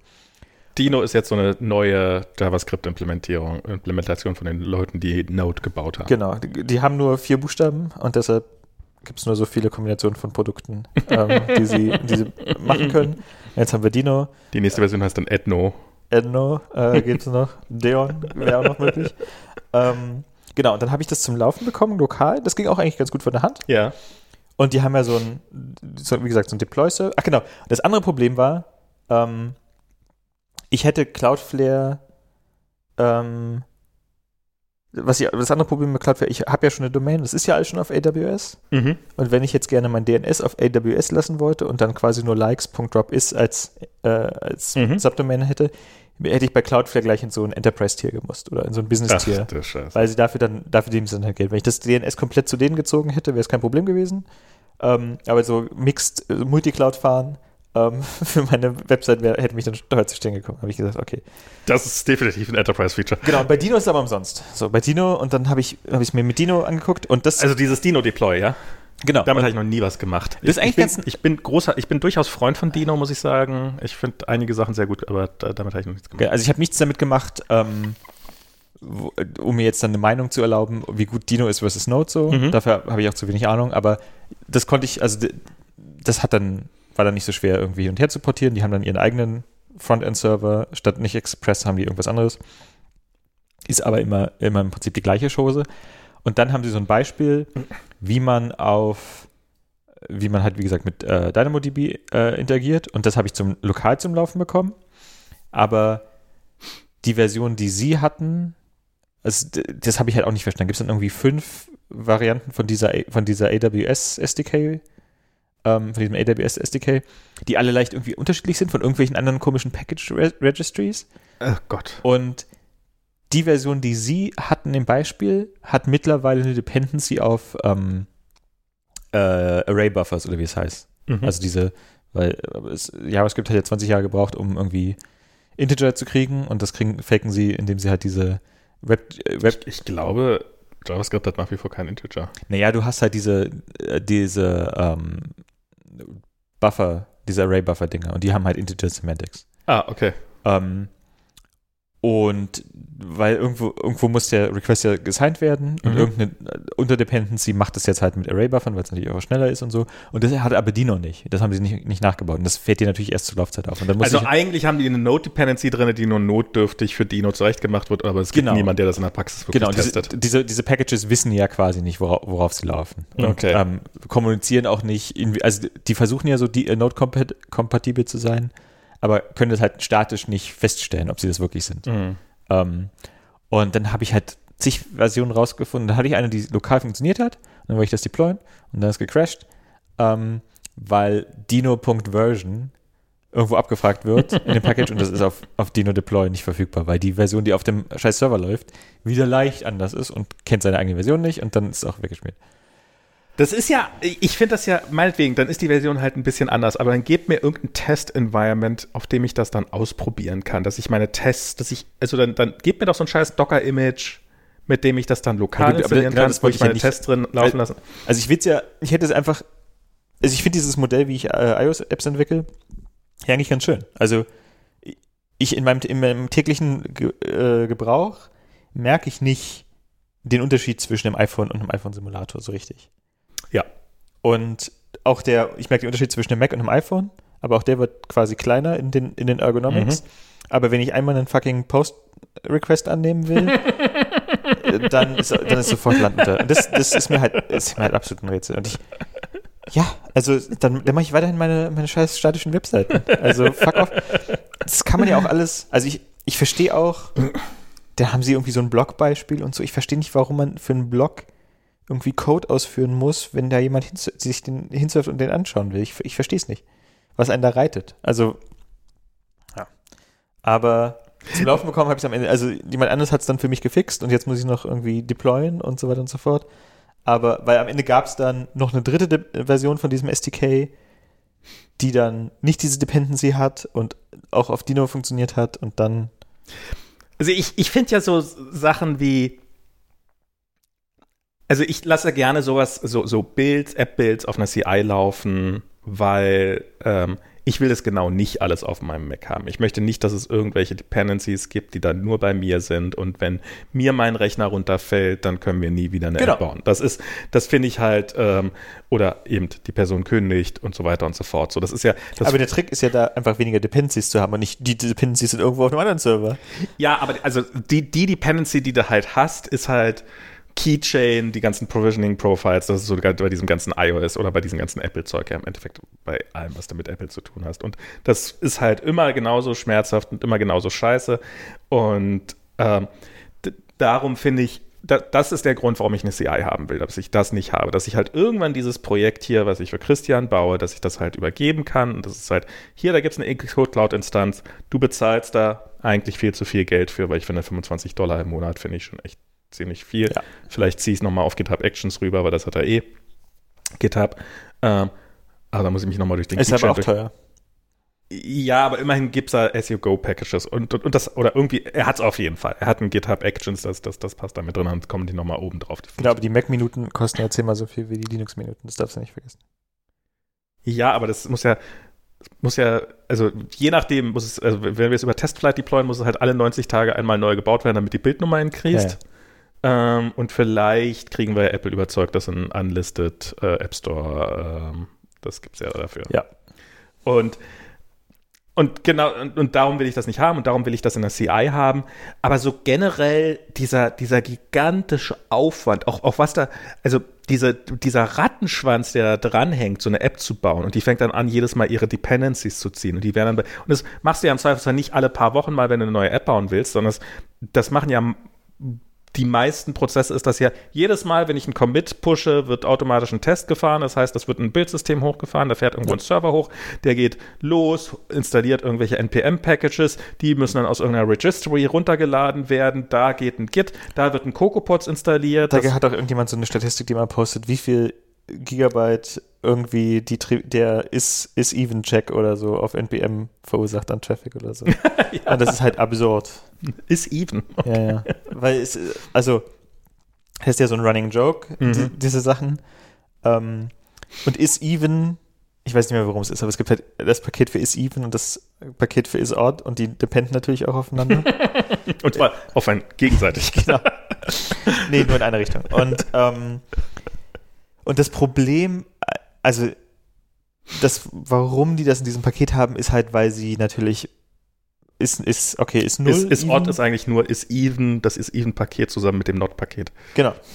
Das not Paket, äh, das ist halt ähm, aber die handeln halt auch Nan und die handeln halt auch hm. String und so weiter und so fort und auch in, auf eine Art und Weise, die ich jetzt vielleicht nicht nachvollziehen kann, aber machen sie halt wenigstens. Also, ich, okay. also wenn du mich fragen würdest, was ist ist even von NAND. Sie machen mehr als ein Ungleich. Würde ich äh, sagen, ein Modulo 2. In beiden Fällen. Hm? Genau, sie machen viel mehr als ein, als ein Modulo 2. Okay. Was ja mit, wie gesagt, mit Floating Point Zahlen auch so ein bisschen so ein, mh, hm, so eine krude Nummer ist. Ist zweieinhalb ja, ja. gerade, wer ja, weiß es. Ähm, aber natürlich fragt man sich, warum es einfach nicht ist even ist Ort in einem Paket und man spart sich den mhm. ganzen Overhead. Aber das ist halt, das ist halt irgendwie der JavaScript Way. So, das äh, kriegen wir den auch ja. nicht. Davon kommen wir auch nicht mehr weg, fürchte ich. Ähm, das ist ja so schön einfach irgendwie. Und man, also Leftbed und so haben wir alles, gab es ja alles schon, war ja, haben wir alles schon gesehen. Ähm, und ich, also ich habe ja quasi zwangsweise eine, eine äh, Xcode und eine iOS und eine macOS und was nicht alles Dependency. Mhm. Aber das ist halt auch die einzige Dependency, die ich haben will. Und ich schreibe halt lieber irgendwie meinen eigenen Static Site Generator und meine eigene HTML-Library und meine eigene CSS-Library. Weil das ist am Ende nicht so viel Arbeit. Also. Ich weiß nicht, ob ich so weit gehen würde, aber ich gebe dir absolut recht. Also, ehe man sich irgendeine, also mit einer, so, da habe ich auch schon einige Kämpfe eingetragen, wenn man irgendwie, hey, wir können hier 30 Zeilen Code schreiben oder uns eine Dependency eintreten. Und, ähm, und die, die Frage ist im Endeffekt wahrscheinlich hoffentlich, also es gibt hoffentlich niemand, der sagt, ja, wegen einer Zeile Code würde ich mir eine Dependency reinholen. Aber das ist ja im Endeffekt, wie viele, ab wie viel Zeilen Code bist du bereit oder ab wie viel bist du bereit? Äh ja, du musst ja auch mal, also du musst ja dann auch überlegen, okay, ich will jetzt wissen, ob die Zahl gerade ist, okay, aber was sind denn die anderen semantischen, also ich glaube, das Throat sogar bei String oder bei, wenn du ein Array reinwirfst. Und da würde ich dann sagen, das finde ich jetzt also das müsste man dann halt zumindest auch wissen, da, dass der, dass der is-even-check thrown kann und nicht einfach false zurückgibt, wenn da keine. Okay. Das wäre ja, jetzt ja. meine, ich, also wenn ich, wenn man mich gefragt hätte, als jemand, der kein JavaScript schreibt, hätte ich gesagt. Darum schreibe ich TypeScript, weil ähm, da, da, da meckert dann der Compiler, wenn du probierst, irgendwie einen, ähm, einen String reinzuwerfen. Ja, wenn du das weißt, äh, statisch. So. Aber wenn du natürlich, also das TypeScript ist ja im, am Ende ist ja auch keine ist ja kein Soundes. Klar. Äh, Soundes äh, Typesystem. Ähm, also du musst es ja trotzdem irgendwie handeln am Ende. Und ja, oder du sagst, das ist ein undefiniertes Verhalten und es throwt halt nicht. Naja, aber also trotzdem muss die Funktion ja irgendwas machen, thrown oder true oder false oder sonst irgendwas zurückgeben. Also viel mehr Optionen hast du ja nicht. Und die haben sich halt für throw entschieden. Äh, müssen, ist vielleicht sogar die sauberste. Ist deren Entscheidung so, keine Ahnung, aber musst du halt dann trotzdem wissen, wer die Dependency ja, ist. Ja. Und was bei uns ja noch das Problem ist, ist, meine Sorge ist halt, wenn wir eine Node Dependency hätten und gleichzeitig auf, keine Ahnung, irgendeine neuen Apple-Hardware irgendwie deployen müssen oder auf irgendeinem M3 mhm. oder auf irgendeinem neuen macOS, im, im, in Beta womöglich noch, dass diese beiden Sachen dann halt hart inkompatibel sind. Dass, ich mhm. zu einem, dass es einen Zeitpunkt gibt in der Zukunft, wo Node und also wo zwei Dependencies, wovon ein Xcode ist, einfach inkompatibel sind fundamental. Ähm, weil jetzt zum gerade das, was ich, die wechseln nochmal irgendwie auf die Prozessorarchitektur oder so. Also ist natürlich unwahrscheinlich, aber ist ja auch alles schon passiert so. Ja, ja, klar. Und darauf habe ich halt keinen Bock. Und dann, also und sei es nur, dass eben wie ich bei Xcode Cloud plötzlich Node nicht installiert kriege. Genau, genau. Und ähm, dann versuche ich halt alles so viel wie möglich aus einem Guss zu machen und dann muss ich halt, was ich meine HTML-Abstraktion selber schreiben, aber am Ende ist es halt auch nicht so viel. Also, weil ich muss, ich muss mir natürlich auch nicht die ganzen 10 Millionen Features mit eintreten, die irgendjemand anders unbedingt haben wollte. Aber ich, ich will noch mal auf äh, kurz hier mit, weil, weil äh, so mit dieses, was du da meinst, so dieses, dass du gerne alles auf deinem System. Ich finde, ich finde das ja schon ganz angenehm, da so ein eben. Es gibt ja dieses Dev-Container. Ich weiß nicht, ob du das kennst, das Konzept. Das mhm. habe ich jetzt auch mal für React Native hier. Ich, ich baue gerade an was. Da kann ich vielleicht nachher noch was zu erzählen. Und das habe ich jetzt auch mal gemacht, dass ich quasi einen React Native Container in einem Dev-Container baue. Und ähm, dann kriegst du halt irgendeinen seriellen Docker und dann, ähm, okay, das musst du halt machen. Aber danach hast du halt eine wohl definierte Umgebung, in der halt eine haargenau definierte Node-Version drin ist, in der halt deine ganzen Dependencies alle drin sind. Und du hast halt nicht so Probleme, die halt gerne mal so, du machst ein Brew-Update, up, äh, Upgrade und plötzlich hast du Node 18 drauf. Und Node 18 wird aber noch nicht von React Native unterstützt ja, aus irgendwelchen Gründen, sondern es ist halt hart auf Node 16. Und es funktioniert halt alles, außer halt irgendwelche dummen Seiteneffekten, die halt irgendwo, die der erst genau, relativ spät Das ist ja quasi das Problem, dass du halt globalen State hast, der außerhalb von deinem Repo Genau. Liegt. Genau. Und das kannst du halt dann durch, ja, sehr schön formuliert, das kannst du dann halt durch so ein Docker-File oder so ein Dev-Container kannst du es lösen. Was ich da halt mache ist, also wir haben zum Beispiel ähm, für unsere CI benutzen wir, ähm, da gab es ja früher XC Pretty, was so ein Ruby-Implementierung war, die einfach, einfach so ein Tool, das den Xcode-Output nimmt, den pipest da durch und der federt den einfach und zeigt es halt den ganzen Noise filter raus und die Testergebnisse zeigt ah, er so ein bisschen ja, schön an. Und ähm, das hat jemand nachgebaut in Swift. Mhm. Und was wir aber machen, ist, ähm, wir ziehen das nicht als Kommandozeilen-Tool rein und pipen da durch, sondern ich ziehe mir die Library, ich, ich benutze es als Library mhm. und sidesteppe quasi das Ding und rufe quasi den, die internen Funktionen direkt auf. Mhm. Um, ähm, und dadurch habe ich nicht den globalen State und äh, äh, depende auf, weil auf Homebrew will ich halt auch nicht dependen. So. Ich ja. habe keinen Bock drauf. Ja, klar. Um, ähm, und mit äh, Swift-Format wollte ich jetzt das gleiche machen. Das ist eigentlich ganz interessant, ähm, dass äh, manche Tools, manche CLI-Tools machen das halt sehr einfach, dass man die einfach als Library quasi mhm. auch benutzen kann und manche halt nicht. Aber dadurch habe ich halt genau den gleichen Effekt, dass ich, dass in meinem, in meinem Swift-Package quasi alle meine Dependencies wohl definiert sind und ich nicht irgendwie noch, also klar, von Xcode abgesehen, ähm, aber außer Xcode habe ich halt keine, alle anderen Tools sind halt im Prinzip auch nur Swift-Packages und das ist eigentlich ganz schön. Und dann habe ich halt einen Wrapper CLI, die ich geschrieben habe, die dann, was ich Xcode-Build aufruft oder Swift-Format oder Schieß mich tot, XC-Framework generiert und so weiter und so fort. Ähm, und dann habe ich halt auch quasi meine eigene, also ich, ich, ich habe auch zum Beispiel keinen Bock auf Shell-Skripte, ähm, da nehme ich auch so viel wie möglich Swift, weil, also jetzt wollte ich, wir haben so ein Ding, dass wir, wenn wir unsere Webseite deployen, ähm, in einem PR, das wir, dann wird die halt einmal gebaut und einfach auf CloudFront geschmissen, mhm. auf so einer Testdomain. Ähm, weil ich halt, also Next.js und so weiter, die können das natürlich auch, aber dann habe ich wieder irgendeine so komische Next.js-Dependency, ja, ja, ja. auch keinen Bock. Und am Ende ist, dadurch, dass es eine, eine statische Webseite ist, ist es ja komplett trivial. Ich mache einfach irgendwo ein, ein S3-Bucket auf, dumpt es da rein und muss halt nur noch Cloudflare wiren. Und das Schöne ist, ähm, diese, das ist halt so, so, nah wie möglich an unserer Production Environment. Also es ist halt mit Cloudflare, ähm, mit CloudFront, mit CloudFront, ähm, siehst du? ähm, es ist mit S3 und es halt, es hat die gleichen Performance-Charakteristiken. Also wenn ich jetzt irgendwie testen möchte, wie verhält sich das, wenn Twitter dahin surft, findet es das OG-Image und so weiter und so fort, dann ist es halt auch alles realistisch und ich habe mein, das ist quasi ein realistisches Staging-Environment und nicht sowas, was irgendwie auf halber Kraft läuft gegen so eine langsame Datenbank oder so. Ähm, und da haben wir dann so ein Skript, das einfach eine Subdomain generiert. Mhm. Ähm, aus dem Branch-Name mit dem mhm. Char und so weiter und so fort.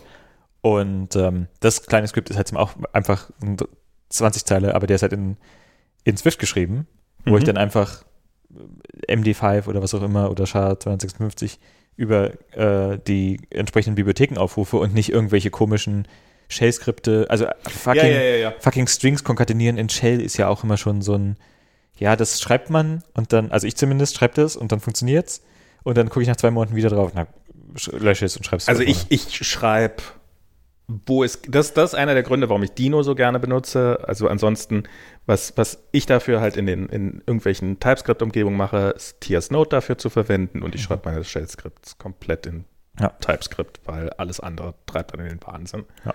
Und es gibt natürlich eine Handvoll Sachen, die dann doch in einem Shell-Skript relativ deutlich einfacher sind. Ähm, aber auch die schreibe ich in TypeScript, weil Was wäre das?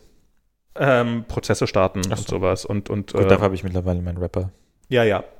Äh, Irgendwann hat man es auch mal raus, aber ähm, so im Großen und Ganzen ist es, ist es äh, selbst, selbst bei den Sachen, bei denen ich dann irgendwann anfange, wenn, ich meine, was, was für Dreck auch schon problematisch ist, wenn man es in, in, in einem Bash-Skript machen will. Und dann habe ich ja, habe ich persönlich noch eine Fish-Shell laufen Mhm. Ja, same. ähm, weil ich die lieber mag, aber die kann halt Bash und, und dann habe ich ja, dann habe ich ja sowieso wieder, dann habe ich eine Dependency nicht auf irgendeine Shell, sondern auf Bash im Zweifelsfall. Ja, dann kann ich, dann kann ich auch gleich n, noch was anderes installieren. Das ist, äh, das ist plus. Genau. Ich bin ja auch mit, also Fish ist ja auch bei mir so das Gleiche. Also da habe ich einfach nur eine Dependency und nicht irgendwie fün- 50.000 dumme Z-Shell-Plugins. Dieses, dieses Oh my Z-Shell, es hat mir, es, es hat mir so. Es gibt auch Oh My Fish, ne? Du warst großer Freund von Oh My Seashell. Du hast mir das irgendwann mal Ja, genau. vor Äh, vielen, vielen Jahren habe ich das vor- nur wegen dir genau, vor, installiert. hun- vor 100 Jahren habe ich das benutzt und war auch ganz zufrieden damit. Und dann habe ich irgendwann mal GS eingegeben, glaube ich, war das. Und das war irgend so ein vordefiniertes Alias für irgendeinen Git-Scheiß mit Side-Effekten. Okay.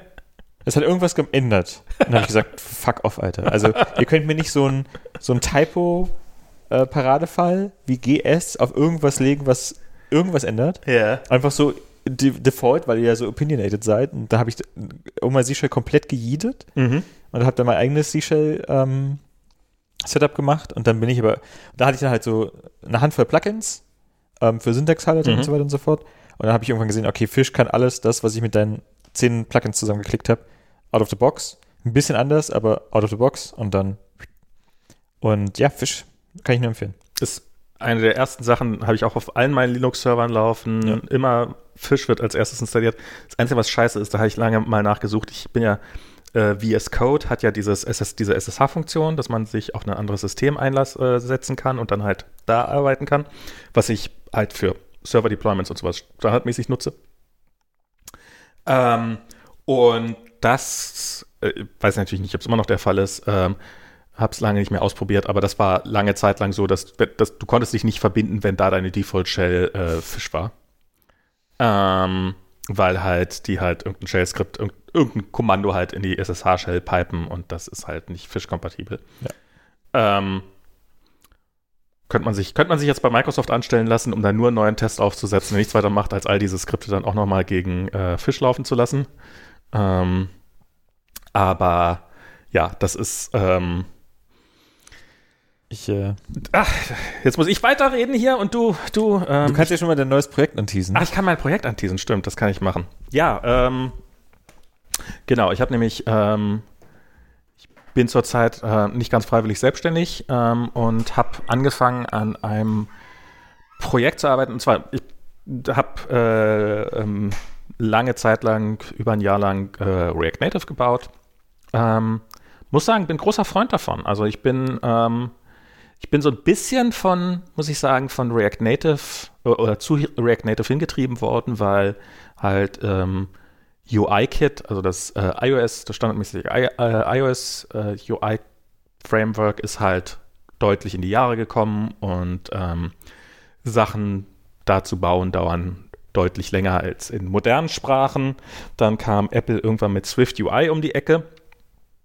Ähm, und ich muss sagen, Swift UI ist erstmal von der Idee her und so ist das äh, ziemlich gut. Und ich glaube, da, sitzen auch sehr, sehr fähige Leute dran. Aber als das rauskam, wurde so getan, als ob man, als ob das jetzt Production ready sei. Ähm, ich weiß nicht mehr, auf der, welcher WWDC das war. Ähm, schon ein paar Jahre her. Müsste 2019 könnte es gewesen sein.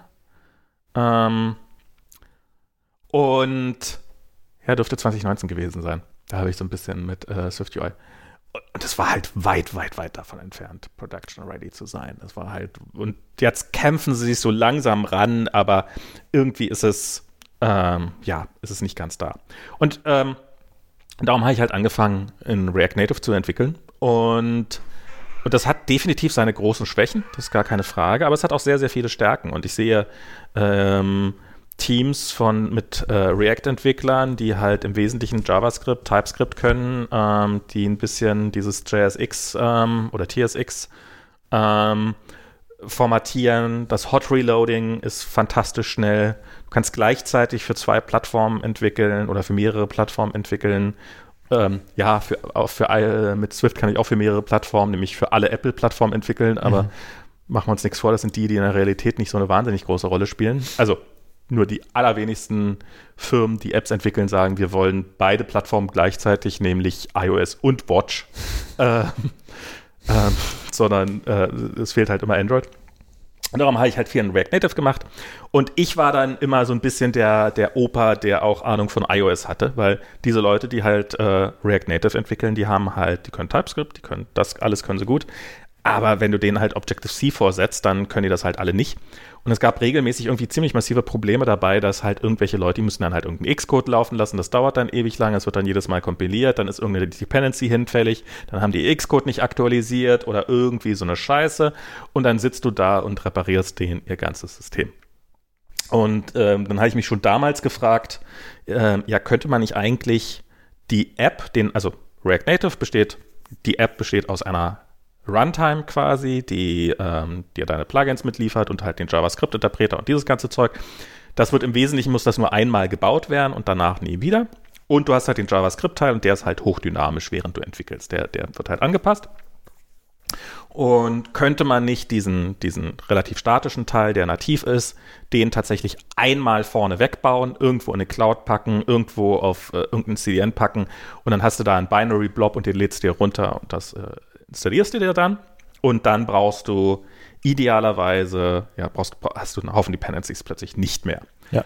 Und das habe ich jetzt mal so als Prototyp gebaut, ähm, nämlich ich baue in Xcode Cloud, baue ich die App in ähm, einem Hybrid-Modus sozusagen, also nicht als Production-Bild. Also eigentlich aus, aus, aus der Apple-Sicht ist es ein Production-Bild, mhm. wo die ganzen Debug-Symbols rausgestrippt werden und sowas. Aus der React Native Sicht ist es aber ein Debug-Bild, weil halt er kann sich gegen einen Metro verbinden. Das heißt, du kannst diese ganzen, du kannst dynamisch den Code reinladen. Und, ähm, und die baue ich halt auf Xcode Cloud, baue ich mhm. diese Version der App, deploye die in Testflight und man kann dann theoretisch seine Entwickler einladen und kann denen halt sagen, hier installiere die App per Testflight und damit kannst du dann, ohne jemals dein iPhone ähm, mit einem mit, ähm, mit, mit, äh, mit einem Mac verbunden zu haben oder irgendwie das Custom deployed haben, ähm, kannst du das dann gegen deinen, deinen lokalen Metro-Server schmeißen. Ähm, und es funktioniert erschreckend gut. Das ist, ähm, also ich habe das genutzt hier, um eben besagte Footbonaut-App zu entwickeln. Ich mhm. hatte zu dem Zeitpunkt, jetzt habe ich ein schönes M2 MacBook, aber ich hatte da halt ein 8 GB M1 MacBook ähm, und das M1 MacBook an sich ist toll, aber die 8 GB sind definitiv zu wenig. Ähm, und mit Xcode konnte man da quasi es war, war machbar, aber es war nicht geil, damit zu arbeiten. Mit VS Code und einem lokal installierten, nicht im Simulator, sondern das ist dann nämlich der andere Vorteil. Über Testflight kann man ja dann ähm, ähm, iPhone-Apps auch auf Mac installieren mhm. und das funktioniert halt mit dieser App genauso. Und die läuft dann, die verbraucht relativ wenig RAM. Ähm, und dann läuft die halt in einem Fenster. Ähm, und dann kannst du in VS Code kannst du deine App entwickeln und das ist auf einem M1 MacBook mit 8 GB RAM. Du brauchst Xcode nicht mal auf dem Gerät zu haben. Läuft einfach. Mhm. Und dann habe ich noch so ein paar Gimmicks eingebaut, so dass ein, dass ein Debug-Menü drin ist, dass du halt die ganzen Shortcuts von React Native, dass du die hast, dass du das Window auf so typische Device-Sizes resizen kannst. Ähm, ähm, was ich auch sehr angenehm finde, halt, dass man da nicht drei Sim Simulators für hochfahren muss, sondern das kann man halt on demand halt über Shortcut die ja. Größen wechseln dieses ganze Zeug. Es gibt ein anderes Tool, was so ein bisschen in die Richtung geht, das heißt Expo. Mhm. Die machen das noch ein bisschen mehr. Ähm, von denen habe ich mir auch eine Menge geklaut. An Ideen zumindest. Ähm, aber Expo ist halt, du kaufst dich in so ein komplettes Ökosystem ein. Du musst halt, du baust eigentlich keine React Native App mehr, sondern eine Expo App und du bist halt denen auf Gedeih und Verderb ausgeliefert. Es gibt ein eine Möglichkeit, wenn du halt, also wenn du irgendwelche Plugins brauchst oder irgendwelche Module, die halt, die die nicht unterstützen, native, Pech gehabt. Dann bist du halt raus. Wenn du halt irgendwelche Features haben willst, die die nicht unterstützen, hast du Pech gehabt. Wenn du irgendwann feststellst, die sind uns zu teuer, die sind pleite gegangen, wir haben irgendwelche Ansprüche, die die nicht machen können, hast du halt Pech gehabt. Gibt es einen Befehl, der heißt Expo Eject, dann bist du wieder auf dein Xcode-Projekt zurückgeworfen. Das ist so der einzige Ausgangsweg. Ich habe jetzt ein paar Mal gelesen, so ein ejectedes Expo-Projekt dann wieder zum Laufen zu bringen, ist wohl erstmal noch ein, ein bis zwei Tage Arbeit. Also es ist da nicht so, dass das dann alles auf Anhieb läuft.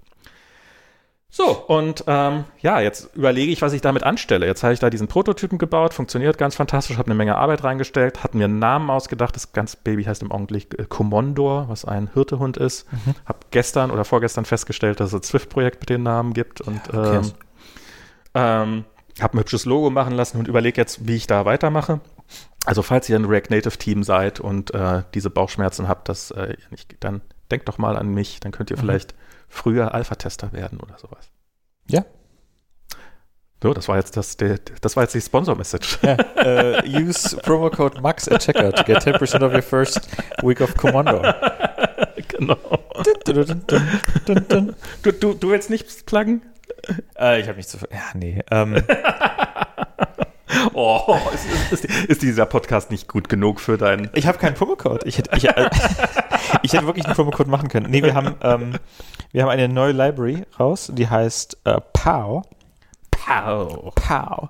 Movingparts.io slash POW. Äh, steht Pow für irgendwas oder ist einfach nur. Nee, das ist das, das ist das Geräusch, wenn Batman jemandem eine runterhaut. Dann kommt POW. Ja, so, ein- so ein Comic-Sound. Genau, und ähm, das ist im Prinzip eine Library, wo man für SwiftUI vorgefertigte Animationen ähm, bekommen kann, mit einer Zeile Code in seine App ballern und dann sieht alles ein bisschen schöner aus.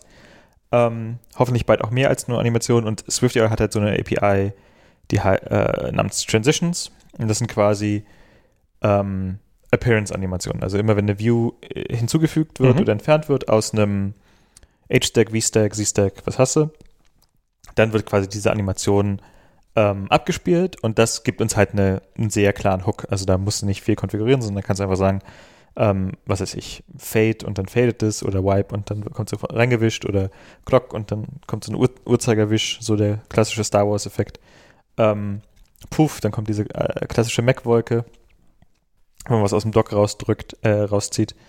Ähm, genau, und das kann man jetzt äh, kaufen. Also das konnte man vorher schon testen. Ähm, man muss da, ist einfach ein Swift-Package.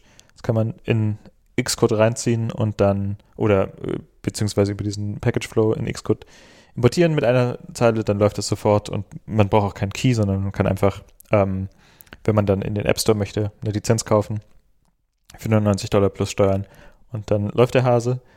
Und genau, das kann man jetzt sich anschauen. Ähm, und hoffentlich, also wir wollen auch noch ein bisschen mehr machen, aber das war jetzt erstmal so die, die einfachste, ähm, die einfachste API, in den man sich reinhängen kann. Also ich ähm, würde gerne auch noch, wenn, immer wenn sich was ändert, also wenn du eine Property hast, zum Beispiel einen, einen Zähler oder so, Mhm. immer wenn der sich ändert, dann soll eine Animation abgespielt werden. Also so ein, oder wenn, äh, was ja auch Anzahl Also diese Animationen sind sehr, sehr schick. Ich habe ja die, ähm, so die, die super Radio-Content.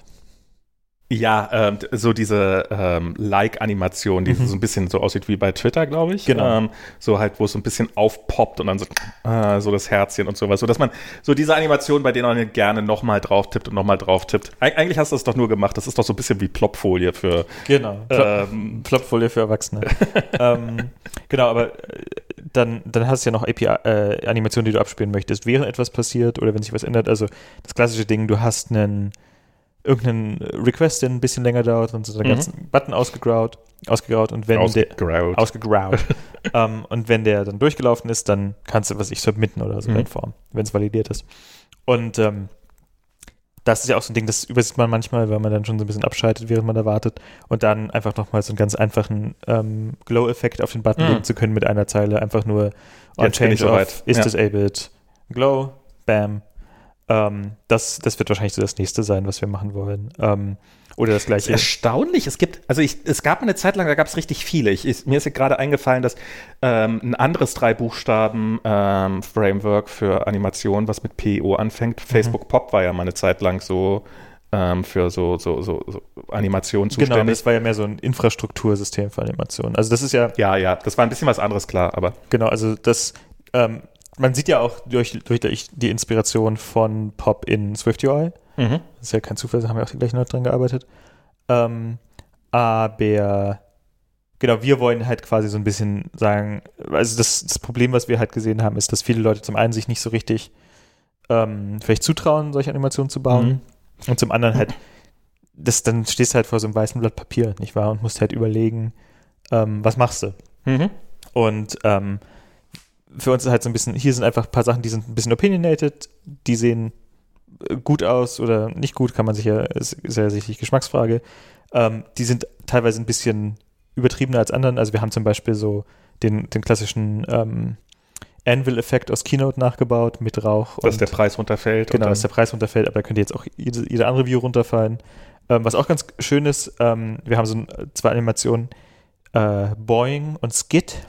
Mhm. Und ähm, da äh, kannst du quasi, also du hast ja eine Spring Animation. Mhm. Ähm, und das, das ist ja auch sehr schön, das hat ja SwiftUI entkoppelt. Also du kannst sagen, ich zähle jetzt hier meine Variable rauf oder ich ändere jetzt meine, meine Flag mit einer Spring. Und dann sämtliche Properties, die an dieser Spring hängen, zum Beispiel Opacity, da macht es jetzt relativ wenig Sinn. Sorry, an diese, sämtliche Properties, die an dieser Variable hängen, also Opacity macht mit einer Spring natürlich wenig Sinn, aber Position natürlich, die werden dann, je nachdem, was du da reingegeben hast, damit interpoliert. Also wenn du sagst Animate with Spring, dann animate alles mit einer Spring, Animate Ah, with ah, ach so, so meintest du das. Genau, und Ah. das entscheidet, also du kannst es festlegen an der Stelle, wo du die Property interpolierst, aber du kannst es quasi nochmal so als Default mit reingeben, wenn die, der eigentliche Change passiert. Und dann hast du quasi, ähm, dann, kann, dann kann ich quasi jetzt einen, einen Button schreiben, der, wenn er enabled wird oder disabled wird, die Farbe ändert, Mhm. muss aber nicht festlegen, mit was für eine Animation der das macht. Ja. Und wenn der dann neben, neben einem anderen, einer anderen View ist, die jemand anders geschrieben hat, interpolieren die quasi gleichmäßig, Mhm. ohne dass wir uns da koordinieren müssen, weil das quasi die Arbeit ist von jemand anders. Das ist ganz schön gemacht. Ähm, und da haben wir dann zwei Animationen, wie gesagt, Boing und Skid, die, wenn du sie mit einer Spring animierst, anstatt dann über den ähm, Zielpunkt hinweg zu Mhm. schießen, ähm, sich dann so ein bisschen verformen. Also die Ah, extra okay. Energie geht dann quasi in die Verformung von deiner View und äh, nicht in den, ähm, ja, nicht in die Position weiter, Mhm. sondern sobald es drüber hinweg ist, verformt sich das Ding einfach nur noch und wobbelt dann halt so ein bisschen. Ähm, und das ist halt natürlich super schön, weil du halt diese Sachen dann viel besser komponieren kannst. Du kannst einfach sagen, das soll hier äh, Skid oder Boing kriegen und wenn dann jemand mit einer, mit einer Spring animiert, dann kommt der Effekt und wenn er aber linear interpoliert oder gar nicht, dann kommt der Effekt halt dementsprechend auch nicht. Ich, ich finde das über, also so, so Animationsbibliotheken, ich habe jetzt Pop erwähnt, weil es halt ein bisschen nah dran liegt, aber ich meine, es gab auch diese, diese Slide-to-Unlock-Animation, das Genau. war ja so ein, so ein Klassiker und so. Und das war halt, als dieses, als dieses ganze iOS noch so skeuomorph war, ähm, wa- waren diese, dieses, dieses Candy-Look-Effekt, das war ja, das war, das war eine Artform für sich. Und das finde ich, ist jetzt, ähm, so, so sehr ich das schätze, dass dieses Skeuomorphe so ein bisschen weg ist, finde ich es aber auch irgendwo schade, dass, dass, dass, dass das eigentlich so komplett tot ist, weil Ja, und es ist halt auch, ähm, also viele Leute machen dann halt einfach nur so Ease Out rauf und Call it a Ja, Day ja. so. Und irgendwo muss ja ein bisschen Charakter auch noch durchkommen, nicht wahr? Und Eben. da, da hast du halt einfach, äh, meiner Meinung nach, einfach eine gute Möglichkeit, ähm, ohne jetzt irgendwie, also das, wenn du jetzt eine skeuomorphe UI hast, so wirklich mit Mhm. Stitch, Stitch Ladder und die ganze Scheiße, das hast du halt 24 Stunden am Tag, bist du dazu committed. Aber die, das sind halt so Sachen und wie gesagt, den Anvil, der ist natürlich sehr over the top so. Ich wage mal zu behaupten, die meisten Leute haben keinen Grund, den zu benutzen.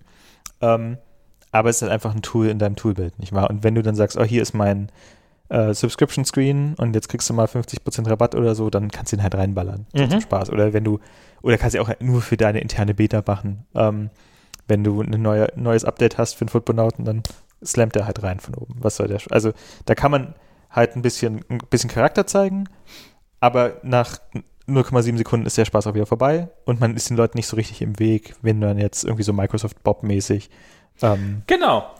Genau. Und, ähm, und POW ist halt quasi die Idee, eine, eine Library zu machen, die halt diese Sachen extrem niederschwellig macht, bisschen opinionated ähm, und wir uns dann halt um die, um die ganzen äh, Effekte kümmern.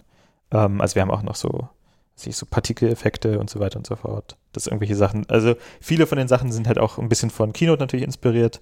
Ähm, aber das ist so ein bisschen das, was wir den Leuten in die Hand geben können. Aber das ist so, solche Animationen, ich meine, das ist so gerade wenn man Apps baut, ich, so, so eine gewisse Wertigkeit. Wie, wie bringt man eigentlich Qualität? Also wir haben, ich habe ja auch eine Banking-App mitgebaut. Ähm, die beste Animation, die wir da in der ganzen Banking-App hatten, war, wenn man die ganze, äh, wenn man seine Kreditkarte gefreezed hat. Mhm. Dann kam so ein kleiner Pinguin durchgeslidet und die, die ist halt zugefroren, die Karte. Ist ein komplett over-the-top-Effekt. Der einzige Grund, warum dieser Effekt überlebt hat, ist halt, weil es eine Funktion ist, die nie jemand nutzt. Mhm und darum sich niemand darüber beschwert hat, warum da plötzlich ein, ein, ein Pinguin durch, durchgeht. Und äh, eine Firma hat sich dann darüber beschwert und dann musste rausgeschmissen werden, weil die wollten keine, haben gesagt, keine Tiere in der App. Wir hatten an einer Stelle hatten wir ein Sparschwein drin, das musste raus. Ähm, ist nicht halal. Äh, ja, wenn, wenn das der Grund gewesen wäre, wäre es ja wieder okay gewesen, sondern es war einfach nur, wir sind ultrakonservativ. Äh, das ist, wir, wir haben eine ernsthafte App, Tiere sind Spaß, hier hat man keinen Spaß. Hier hat man keinen Spaß. Äh, und das ist ja gerade so bei so einem Sign-up-Flow oder sowas, so ein Onboarding-Flow, wo du ja auch erstmal so ein gewisses Grundvertrauen äh, wechselst und wie wenig wie wenig so, zumindest bei den Abläufen, die ich so kenne in den meisten Firmen, überhaupt in Transitionen gedacht wird. Wie, wie wenig das auftaucht, sondern ein Screen, noch ein Screen, noch ein genau. Screen. Und wenn die Animation nicht von vornherein, wenn die nicht das Default ist, was das Betriebssystem mitbringt, dann macht da niemand irgendwas. Und das ja, finde ich echt schade. Ja, das ist einfach so ein, so ein, so ein Pipeline-Problem. Also es gibt einfach kein gutes Tool, mit dem das geht. Ja. Ähm, es, es, ist auch so ein bisschen so ein anderes Skillset und das ist halt auch so ein bisschen für uns die Überlegung, dass wir halt sagen, okay, das sind, also Lotti hat da mal ein bisschen was gebracht. Genau. Ähm, dass so diese Standard-Animation kam, wobei die sehen alle auch im Wesentlichen, also man sieht ja dann, ah, mal wieder eine Lotti-Animation. Genau, das ist natürlich auch bei uns so ein bisschen das Risiko, aber wie gesagt. Ähm, Wenn ihr dieses Problem habt, dass alle, dass alle Apps nach euren Effekten aussehen, herzlichen Glückwunsch. Ja, also wie gesagt, äh, die das ist, das glaube ich auch was, da können, das können wir noch besser machen. Also wir haben zum Beispiel so ein paar Sachen, die sind halt sehr, sehr simple Effekte, so einfach so ein, so ein Wipe, mhm. der einfach eine View wegwischt mit so ein bisschen ähm, so ein Blur auf der, auf der Maske. Ähm, das kann man super verwenden im Hintergrund von einem Button zum Beispiel. Oder mhm. wenn einfach nur ein State Change ist, einfach die, nicht die, dass die Farbe nicht einfach fadet von A nach B, sondern dass sie einfach so rübergewischt wird. Und ähm, da hat man natürlich immer noch so ein Also rüberwischt das quasi von links nach rechts. Ja, oder von oben nach unten. Ja, ja, also in eine Richtung. Also, genau, oder auch mhm. mit, einem, mit einem Kreis von innen nach mhm. außen und so weiter. Das geht natürlich auch.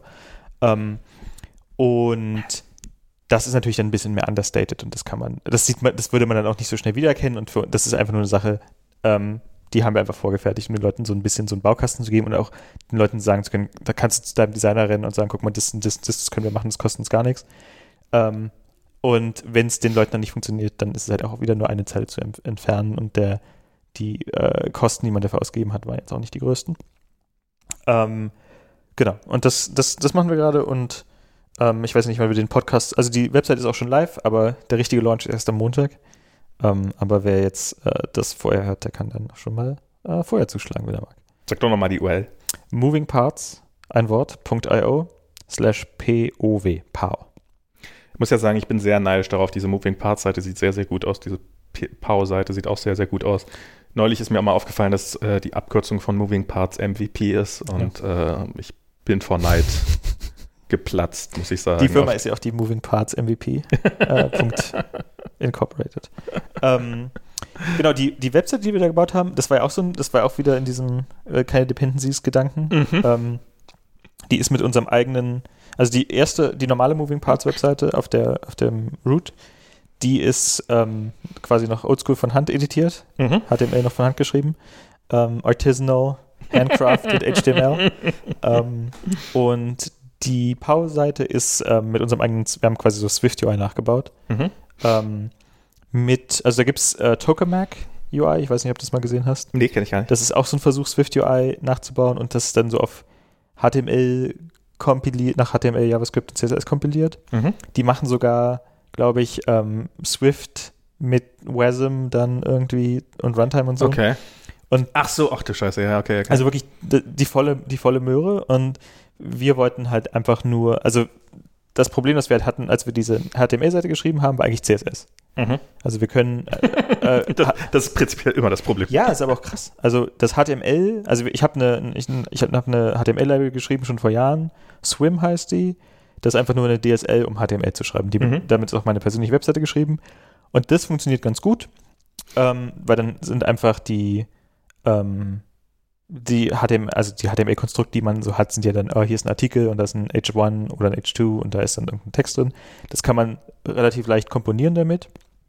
Äh, das hat problemlos funktioniert, aber für CSS war halt immer das Problem, naja, du hast jetzt hier irgendwie, da wo du den, diese Komponente schreibst, da willst du eigentlich auch dein CSS haben. Mhm. Du willst es nicht in einer anderen Datei haben und dann weißt du gar nicht, okay, was hängt denn alles davon ab und so.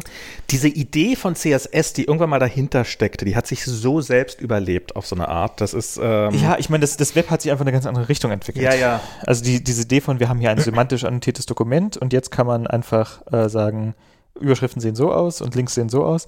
Das macht ja Sinn so. Ja, ja. Und wenn ich, wenn ich jetzt ein Buch schreiben würde oder so, dann funktioniert das. Aber wenn man halt irgendwie so ein bisschen mehr in die Graphic Design und ähm, ja, also wenn, oder wenn man quasi ein Magazin mhm. im Prinzip gestaltet und nicht ein Buch, dann hast du halt so, ja, okay, aber hier, das eine muss jetzt einfach mal vier Pixel nach links. Ja. So. Und dafür ist halt CSS ein Schmarrn. Und ähm, weil, weil wir da halt extrem viel, äh, also wir sind natürlich auch keine Frontend-Entwickler mhm. und da gibt es natürlich auch Tools, mit denen man das lösen kann, aber wie gesagt, das wären halt Dependencies, auf die wir keine Lust hatten. Haben wir es halt beim ersten Mal noch von Hand gemacht, extrem schmerzvoll und jetzt gesagt, okay, wir brauchen irgendwas, wo ich sagen kann, hier schreibe ich meinen Button oder was auch immer mhm. und an dem, an diesem 3 HTML-Text möchte ich so nah wie möglich äh, das Padding und die Farbe und die Schriftart dran haben. Und dann habe ich halt geguckt, naja, ich meine, wir machen ja sowieso viel, äh, gucken uns Swift ja sowieso sehr genau an, wie das funktioniert. Und dann haben wir gesagt, na gut, dann können wir auch mal quasi so als äh, Asset-Test, ob wir SwiftUI verstanden haben, SwiftUI mal nachbauen. Mhm. Ähm, und dann haben wir quasi, also es heißt nicht View, sondern es heißt Component, aber ansonsten ist es äh, das gleiche. Baust den Component Tree und irgend, ähm, also eine Komponente, eine Komponente hat ein Body, der wieder aus Komponenten besteht und so weiter mhm. und so fort. Und irgendwann triffst du halt ähm, dann Komponenten, bei denen das nicht mehr der Fall ist, die quasi selber definieren. Dann Text haben oder. Genau. Also die, die API, die da, ähm, die da äh, ist, ist quasi, du hast Inputs, mhm. Component Inputs und Component Outputs und die Component Outputs sind dann der CSS-Style oder der, der HTML-Node oder irgendwelche Preferences. Ähm, also wir haben auch Preferences und Environment nachgebaut. Das heißt, wir können dann auch, also das, äh, das sind nicht alles Features, die wir momentan benutzen, aber wir haben dann zum Beispiel so ein Ding, dass wir sagen, du kannst jetzt sagen, hier ist, ähm, dieser Subtree ist Schwedisch und dann setzen wir auf dem Element, auf dem du das aufrufst, das äh, Lang-Tag auf Schwedisch mhm. in HTML und alle Komponenten, die da drin sind, wissen aber auch, dass sie auf Schwedisch sind. Das heißt, unser Text könnte sich dann auch direkt lokalisieren, Bilder könnten auf, darauf zugreifen und so weiter und so fort wie es halt in SwiftUI auch der Fall ist. Und mhm. dann Preferences gehen dann quasi in eine andere Richtung. Also eine View kann sagen, das sind meine Preferences oder eine Komponente äh, kann sagen, das sind meine Preferences. Und dann kannst du weiter oben davon Abhängigkeit machen. Und das der ganze Ding ist natürlich stateless, ähm, weil es läuft ja nur einmal durch. Also du hast mhm. gar nicht diese äh, Geometry Reader und diesen ganzen ja, Kram mit State hast du natürlich nicht. Logisch, ähm. Aber du kannst dann äh, bei den Preferences könntest du trotzdem noch so Sachen machen wie einen Node nachträglich reinhängen. Also das Beispiel wäre zum Beispiel eine Liste, wo du nicht weißt, wie viele Elemente in deinem For Each kommen, aber am Ende hast du dann so ein, so ein Pager oder eine Summary unten drin. Ah. Wo dann die, die Preferences sich einfach auf, also jede, jede View, die gerne beitragen möchte, schreibt eine Eins in die Preferences. Ah, die okay, Preferences okay, okay. addieren sich alle auf und am Ende kriegst du halt eine Zahl raus. Und da kannst du einen Node reinhängen, abhängig von dieser Zahl. Und dann steht da halt, was ich, one out of ten oder so ein Scheiß. Ähm, klingt oder, spannend. Klingt, klingt ehrlich gesagt Macht, macht ihr das Open Source oder? Äh, ist halt so ein bisschen, um das halt Open Source zu machen, müssen wir es halt, also dafür ist es noch sehr immature, also ich schreibe da mhm. noch viel um, gerade was den CSS-Teil angeht. Ähm, und weiß nicht, ob wir die Zeit haben, das zu maintainen, aber vielleicht schon. Ähm, für, aber einfach als Lernprojekt finde ich klingt das auf jeden Fall schon mal interessant. Ja, also ich meine, ich habe ja, ich habe mir auch Tokamak so ein bisschen angeguckt und ähm, ich das ist halt mein, so ein bisschen meine Sorge, was wenn wir das Open Sourcen würden, dass das halt alles, ich habe nicht Zeit, das irgendwie zu erklären so ähm, ja, ja. und zu dokumentieren. Ähm, und bei Tokamak habe ich halt auch viel nur gerade so verstanden und einiges auch gar nicht. Ähm, und das ja, ähm, ist, ist das ist halt auch ein bisschen schwierig. Aber noch ein Beispiel für eine gute Preference ist zum Beispiel der Title. Also du kannst einfach äh, irgendwo in deinem Artikel den Titel von der ganzen Webseite setzen, Mhm. ohne zu wissen, was, was der Kontext ist und so weiter und so fort. Solche, solche Sachen sind ja ganz schön. Also dieses Environment Preferences Modell von SwiftUI, das ist schon, das ist schon sehr gut gemacht. Das, äh, Das ist, das ist wirklich, also so, dass du den Navigation-Title überall setzen kannst, so diese ganzen Sachen, dass das halt nicht irgendwie, da, da, das ist sowas, wo, also die, die Sachen, die funktionieren in SwiftUI, die funktionieren im Großen und Ganzen auch sehr gut, muss man wirklich genau, sagen. also, und da sind da auch, also das sind ja die konzeptionellen Sachen und die sind halt durchdacht und wo es halt knirscht, ist halt natürlich die, die, äh, die Abdeckung oder die Integration mit Ja. UI-Kit, weil es natürlich, es sind natürlich auch große semantische Gaps, die sich da auftun, die man irgendwie bridgen muss. Ähm, genau, was ich jetzt irgendwie versuche, ist Media Queries reinzukriegen in das Ganze, dass ich halt in meinem, in meiner Komponente auch sagen kann, naja, wenn es ein Tablet ist, dieses CSS bitte, Mhm. und das, da versuche ich auch noch gerade hinterzusteigen, wie viel, ähm, also es ist ja schon CSS dahinter Mhm. und das kann man nicht ganz ignorieren. nicht wahr? Also nicht zuletzt ist ja, hast du ja verschiedene Units. Also du kannst ja eine Größe angeben in Pixeln oder in Ja. äh, RAM oder in Inches oder weiß der Geil was. Ähm, Pika. Ähm, und das sch schlägt sich natürlich durch. Oder dass zum Beispiel die Farben natürlich auch ähm, ein bisschen anders funktionieren als in, in CSS, äh, sorry, in, in UIKit Mhm. äh, oder auf, auf iOS besser gesagt. Ähm, und bei so Sachen wie Layout, da finden, da ist jetzt gerade noch so ein bisschen die Frage, wie viel kann man, also unser, wir haben einen H-Stack, aber das ist natürlich eine Flexbox, Mhm. Div-Tag und so weiter und so fort. Das verhält sich natürlich überhaupt nicht so. Aber ich finde, also ich meine, das ist, ist natürlich dann, da, da fängst du jetzt an, kommst jetzt an, in den Bereich, wo es darum geht, ähm, baue ich das andere System nach Genau, und also breche das so lange, bis es drinnen steckt. Also das ist insofern. Nee, also ich will eigentlich nicht Swift UI das Behavior nachbauen so Mhm, direkt, aber die Frage ist so ein bisschen, wie viel, also gebe ich dir überhaupt einen Hook aufs Padding direkt Ja. oder kommt da nochmal so eine Abstraktion dazwischen? Ähm, also was wir zum Beispiel können, ist, du kannst auf einen for each ein Padding geben. Also du kannst sagen for each Item in bla Mhm. und dann hast du drin deine Sachen und gib, machst außen dann das for each ein Padding und in hast du bei unter einer Bedingung oder so hast du manchmal auch ein Padding und dann addieren sie dich, dann addiert sich das Padding zum Beispiel automatisch auf. Okay. Also du hast nicht, da ist nicht nochmal ein extra Div-Tag zum Beispiel, nur um das Padding zu machen. Mhm. Ähm, weil das, das extra Div-Tag hat natürlich auch wieder Implikationen auf Boxmodell Ja, ja, ja. irgendwelchen Kram. Ähm, und da halt so ein bisschen die Balance zu finden zwischen, du musst nicht quasi genau wissen, was da CSS-mäßig passiert, aber du bist auch, Na, Im schlimmsten Fall landest du sonst in so einem Niemandland, wo du halt alle, äh, wo du baust, probierst, äh, Swift UI nachzubauen, aber es natürlich nicht hundertprozentig Genau. schaffst, sodass Wie dann niemand eigentlich genau weiß, was genau, das, jetzt das, das, das ist nicht das, äh, das Ziel, sondern wir müssen quasi unsere eigenen ja, Bausteine finden. Also was Mhm. ist ein, und vielleicht heißt es dann nicht H-Stack, aber quasi was ist unser Äquivalent, was sind unsere, unsere Blöcke. Also das habe ich jetzt auch gemerkt bei den, bei den Media Queries zum Beispiel. Ähm, das CSS Media Queries können natürlich all, alles Mögliche. Ähm, aber am Ende für unser, für unseren Use Case brauchen wir nur ähm, schmal, mittel und breites Fenster oder so. Wir brauchen nicht, druckst du das gerade aus oder zumindest nicht in beliebigen Kombinationen. Und da kann ich dann natürlich sagen, die, du, du hast gar keine Media Queries, sondern du hast nur diese vorgefertigten Breakpoints. Und dann gibt es halt fünf oder so. Ist ja auch so ein bisschen, was Tailwind, UI, äh, Tailwind CSS zum Beispiel auch macht. Die geben dir ja auch diese Utility-Classes. Da hast du auch nur Small, Medium, Large, X, Extra Large und so weiter und so fort. Du kannst irgendwo definieren, ähm, was es ist. Mhm. Also was die Du Breakpoints kannst auch sind. eigene definieren. Du kannst auch eigene definieren, aber du hast quasi nicht dieses Print und Small, aber nicht Large und Mhm. außerdem am Montag und hast dieses und jenes. Da müssen wir auch so ein bisschen hin. Also wir haben ja jetzt schon das Ding, dass wir quasi aus dem HTML hinterher die CSS-Klassen raus extrahieren.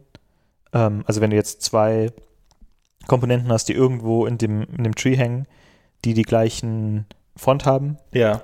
dann kriegen die beide die gleiche CSS-Klasse draufgedrückt und die Klasse steht ist nur einmal definiert. Mhm. Ähm, und das ist natürlich, also ist quasi so ein bisschen der Schritt, den, den äh, Tailwind macht rückwärts. Ja. Ähm, und die hat dann natürlich, die heißt dann natürlich irgendeinen zufallsgenerierten Namen oder so, aber kommt das gleiche raus. Ähm, und das, das hat dann halt doch am Ende sehr gut funktioniert. Also halt, und das, hat mich dann auch in diesem Dependency-Ansatz ein bisschen bestätigt, weil es ist nicht so viel am Ende. Also es gibt einen Haufen CSS-Queries, aber am Ende brauchen wir halt nur, müssen wir nur die implementieren erstmal, die wir gerade brauchen. Mhm. Und das sind dann wieder nur eine Handvoll. Mhm. Und dann verstehen wir das wenigstens von Ende zu Ende. Und also, und wir debuggen da nichts, was wir nicht selber selbst zu verantworten haben. Und wir können es halt auch debuggen. Also ich kann mich einfach mit dem Breakpoint daran hängen. Ich kann, ähm, ich kann das serialisieren. Es ist halt auch sehr schnell. Also Ja. da, ähm, ich, da fährt nicht erst irgendwie eine, eine VM hoch und so weiter und so fort, sondern das ist, also es ist auch alles ein bisschen, aber nicht, nicht mal besonders stark darauf ge, getrimmt, halbwegs schnell zu, rauszurendern. Ähm, genau, und dann, und da können wir dann halt auch, also wenn wir lokalisieren wollen, ja, dann können wir einfach, haben wir Patterns, die wir einfach im, ganz einfach implementieren können. Äh, Im Bundle nachschauen oder in sonst was für eine Datenbank, was für die gerade aktuelle Sprache der aktuelle Titel ist. Welches Luck. Ähm, Ja.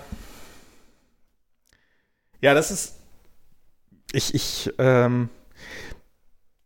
Es hat auch seinen Vorteil. Also ich, ich, so, das ist halt. Sind ja immer wieder, ich meine, wenn du keine Dependencies, du kriegst halt irgendwelche Luxusfeatures nicht, äh, die, die jemand anders vielleicht hat, aber ob du die brauchst, ist natürlich die nächste Frage. Wie stabil die sind, ist die nächste Frage.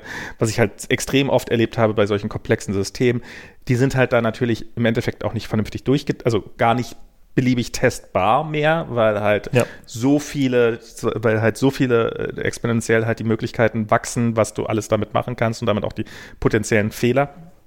Ähm, und darum finde ich das ja auch, ich meine, Dino, hatten wir ja gerade, das ist, Dino ist ja der eigentliche ähm, V-Node nur mit ein paar Sachen von vornherein dabei, die du sowieso dabei haben willst, wie zum Beispiel TypeScript-Support, wie zum Beispiel irgendwelche, dass du halt kein, kein, kein Node-Module-Directory dazu brauchst, die dann erstmal 50 Gigabyte groß ist und Dependencies braucht und sowas. Das finde ich nach wie vor, also ein neues Xcode-Projekt anzufangen und einfach sagen, hier Xcode und öffnen und dann Apfelerze drücken und das laufen zu lassen. Es geht halt schon noch um einiges schneller als so ein neues äh, React Native-Projekt anzulegen und dann halt ähm, auch seine ganz persönlichen Präferenzen, die man im Laufe der Zeit ja, ja, dann muss ich jetzt Prettier dazu installieren, dann muss ich jetzt TypeScript dazu installieren, dann muss ich jetzt die Bibliothek dazu Da- installieren. Das ist ja auch noch ein Vorteil, den wir da haben, dass wir halt einfach, also der, wir brauchen Syntax-Highlighting für Swift. Mhm. Das ist das Syntax-Highlighting mit dem Syntax-Parser von Swift. Das ist natürlich echt angenehm. Dass Oder wir brauchen Markdown. Ja, es ist, es ist der gleiche Markdown-Parser, den wir schon dreimal benutzt haben. Das ist libc Markdown, das ist keine irgendwie Markdown.js, Hoppy Floppy, das wieder leicht anders ist und so weiter und so fort. und ihr macht das ja auch, um eure, um Swift UI-Sachen damit zu präsentieren. Richtig. Ähm, Ähm, aber selbst wenn wir das jetzt nicht machen würden, würde sich halt, äh, also aus, aus kognitiver Overhead-Sicht natürlich lohnen und einfach Mhm. auch so aus, ähm, also wir können halt alles da reinplagen. Wir können auch wieder dann ein Image generieren. Also es hindert mich nichts daran, Image-Komponente zu bauen, die sein Image selber zur Laufzeit synthetisiert. Also Mhm. dieses, was man ja früher immer machen musste, als es noch keine Webfonts gab, seine Überschriften immer als Image Mhm. rendern, das könnten wir jetzt halt trivial machen. Und Ach, endlich. niemand würde es merken oder was weiß ich mit, mit äh, SVG arbeiten oder mit irgendwelchen anderen Sachen. Also die, die, komplex, die komplette Power von diesen ganzen Frameworks an jeder Stelle verfügbar zu haben, das ist halt super viel wert. Ähm, und da, das geht natürlich in JavaScript auch, aber da brauchst du halt immer Ja, noch ja. mal einen Layer dazwischen und Und wie du sagst, sobald du irgendwas Dynamisches und Swift auf dem Server laufen lassen willst, hast du diese ganzen Vorteile nicht mehr. Das Genau. ist halt, du, du hast plötzlich eine, das ist das, die drei Male, die ich mich mit Swift auf dem Server beschäftigt hat, dann musst du halt irgendwie musst du deinen eigenen Swift-Compiler holen, weil der, der bei, also Xcode kannst du ja nicht mehr laufen lassen. Ja. Ähm, dann bist du eigentlich Xcode auch schon fast automatisch los, weil Xcode weiß halt nicht, was ein Linux-Server ist und kann da nicht drauf zu- zugreifen und macht dann auch die falschen Vorschläge. Dann hast du das, dann hängst du halt an irgendeinem VS Code halb schlecht gewarteten Swift-Package dran. Ähm, und dann hast du halt die ganzen Bibliotheken nicht und die Hälfte deiner Swift-Packages kannst du auch nicht nutzen, weil die auch irgendwelche Dependencies auf nativen Scheiß Genau. haben.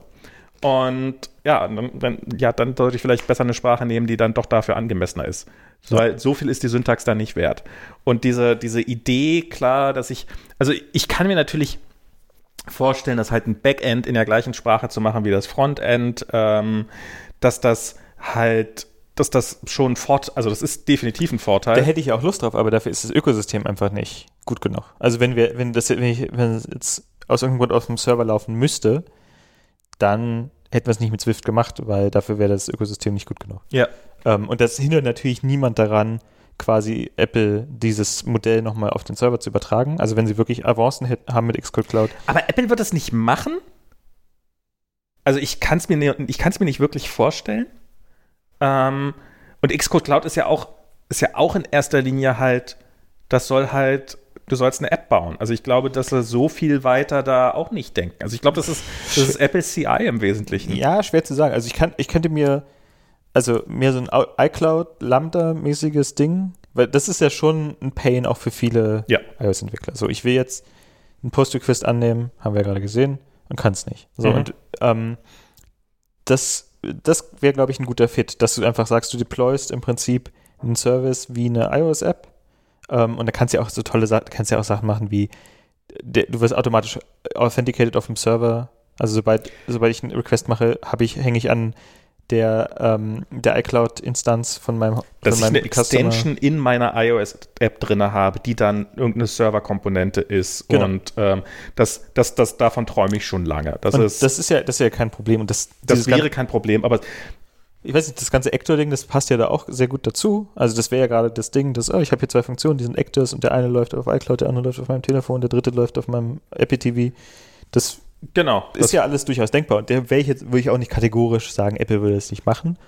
Ähm, weil die Plattform, die Plattform-Advantages. Aber dann bist ja du halt da. wieder auch, ja, aber dann bist du halt, ähm, also wenn ich das nutzen wollen würde, also wir haben ja gerade auch von, Web, von Webseiten gesprochen, das, das klingt ja eher so, als ob es dann in das sehr stark in, wieder in das Ökosystem eingebettet wäre. Und genau, aber das, also es kommt natürlich darauf an, was du machen willst. Aber wenn ich jetzt einfach ähm, eine Xcode also ich weiß nicht, ich will einfach ein, ein Bild irgendwo processen, mhm. ja, und ein Bild aus meiner Fotolibrary processen. Das wäre ja trivial, äh, also nicht trivial, aber nicht so schwer, eine Extension zu bauen, die transparent auf iCloud gegen dein großes äh, Foto läuft mhm. und auf dem Telefon gegen ein Preview. Mhm. Und dann stellst du da einen Filter ein und hitzt speichern und musst nicht einmal dieses, oder ein Video, da will es sich ja natürlich noch viel mehr lohnen, dass du nicht irgendwie ein Gigabyte großes Video runterladen musst, ähm, sondern das einfach entkoppelt ist voneinander. Also es ja. würde ja fast mit den aktuellen Foto-Extensions schon funktionieren. Die sind ja auch schon so ein bisschen gebaut, dass sie das Preview unabhängig vom eigentlichen. Ich denke jetzt auch an einen eigentlich simpleren Fall. Du hast irgendeine Datenbank und ähm, die, die soll halt, du möchtest irgendwelche Sa äh, Sachen synchronisieren zwischen mehreren Plattformen und du ja. willst das halt nicht erst auf dem Gerät unten machen müssen, sondern du hättest gerne eine kleine Komponente, die dir halt Duplikate schon oben rausfiltert oder irgendwie so eine, so eine trivialen Sachen. Ja. Ähm, oder was aufaddiert oder eine Berechnung darüber macht oder dergleichen mehr. Was halt auf einem Server im Zweifelsfall wesentlich schneller geht, als die ganze Scheiße runterzuladen. Ja, oder dass du, also das, das Modell funktioniert ja eigentlich auch ganz gut von iOS. Also du hast ja auch dieses im Hintergrund aufgeweckt werden Ding. Mhm. Also ob jetzt meine App bei, auf meinem Telefon aufgeweckt wird oder auf deinem Server, der quasi an deinen dein, dein Account gebunden ist, das merkt die App ja wahrscheinlich unter Umständen nicht mal. Also du, das wäre quasi einfach nochmal ein zweites iPhone in der Cloud zu haben. Wäre ja schon. Na, überhaupt auch solche Sachen wie, ich möchte gerne, ähm, ich bin auf meinem Telefon eingeloggt und möchte auch auf meinem Apple TV eingeloggt sein. Ich glaube, inzwischen bietet Apple dafür irgendwas, dass du auf allen Geräten gleichzeitig eingeloggt sein kannst. Weiß ich, bin mich nicht ganz sicher, aber da ist ja nach wie vor äh, den QR-Code von Bildschirm abscannen, ist ja fast die beste Lösung, die wir haben und was, ja. was eigentlich auch nicht sein sollte. Ich habe jetzt das Problem, dass ich, was ich vorhin gesagt habe, äh, so dieses mit den ganzen Tür öffnen. Ich will gerne, dass das, ähm, will Kolja zu Weihnachten eine Apple Watch schenken, ähm, so als sein erstes digitales. Zum Glück hört er nicht zu. Zum Glück wird er nicht zuhören, außer dann vielleicht mit seiner Apple Watch, wenn er dann Podcast klein hat. Ähm, weil ich halt, ich möchte ihm noch kein Device schenken, wo er dann äh, die ganze Zeit Serien und Spiele drauf machen kann, aber ich hätte gern ein Device, wo er mit seinen Großeltern telefonieren kann, wo er äh, mit uns kommunizieren kann, wo er Podcasts und Musik drauf hören kann. Ähm, und, und mit dem er die Tür aufschließen kann, natürlich auch. Und ähm, das, wenn ich dann jetzt im Augenblick habe ich da keine Sicherheit. Also ich habe einen Key, aber der ist halt für alle derselbe. Mhm. Ähm, aber irgendwann hätte ich es natürlich schon ganz gerne mal, dass unterschiedliche Leute unterschiedliche Keys und unterschiedliche Konfigurationen haben. Ja. Ähm, und so eine alleinstehende Apple Watch irgendwie dann zu konfigurieren, ich, das ist ein schmerzhafter Prozess ohne, ohne da eine iPhone-App dazu. Und Aber, also, hast du, also es soll eine Apple Watch sein und es sollte jetzt nicht ein MDM das äh, iPod sein oder so. Nee, nee, es soll eine Apple Watch sein. Also Apple Watch, weil kein Bild, also läuft kein YouTube drauf. Na gut, aber MDM könnte man ja auch YouTube verbieten. Ja, ich möchte, ich möchte, äh, also ich, ich, ich will ja nicht ihm sagen müssen, nee, darfst du nicht, mhm. sondern ich, ich äh, geht leider nicht. Geht leider nicht. Aber äh, macht ja halt, damit es nicht meine Schuld ist. Wenn du irgendein verzweifelter Watch-Engineer bei Google Promotion haben und dann macht er den Strich durch die Rechnung. ja, dann, dann sei es dann sei's drum. Ganz kleine Videos gucken. Mm, wir haben es hingekriegt. Äh, Emoji-Animation. Ähm, und halt äh, auch nicht zu vernachlässigen, äh, eine Apple Watch verlierst du halt wesentlich schwerer als irgendein anderes Device. Und ein, ein iPod gibt es ja eh nicht mehr, ist ja jetzt, ist jetzt durch alles. Also, ähm, das hatte ich auch überlegt, einfach ihm ein altes iPhone zu geben. Ich habe ja noch eins rumliegen, das äh, war mal meins, dann hat es meine Mutter gehabt und jetzt ist es eigentlich ein iPhone 7, ist nach wie vor eigentlich ein ganz gutes Gerät. Mhm. Ähm, liegt gut in der Hand, muss man ehrlich sagen. Aber ähm, ja, ich, so bei diesen Ansprüchen finde ich da eine Apple Watch tatsächlich besser. Ähm, ist auch, Diana ist, hat auch nichts gegen eine Apple Watch. Ich glaube, gegen iPhone hätte sie schon noch was. Mhm.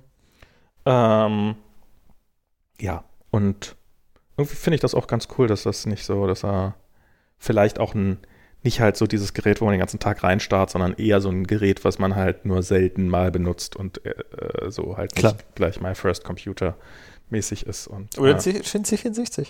Ein schönen C64, na, den kann er dann aus dem der, der, der, apropos C64, die fangen jetzt mit Informatik an. Mal gucken, was sie da so auf Geräten haben.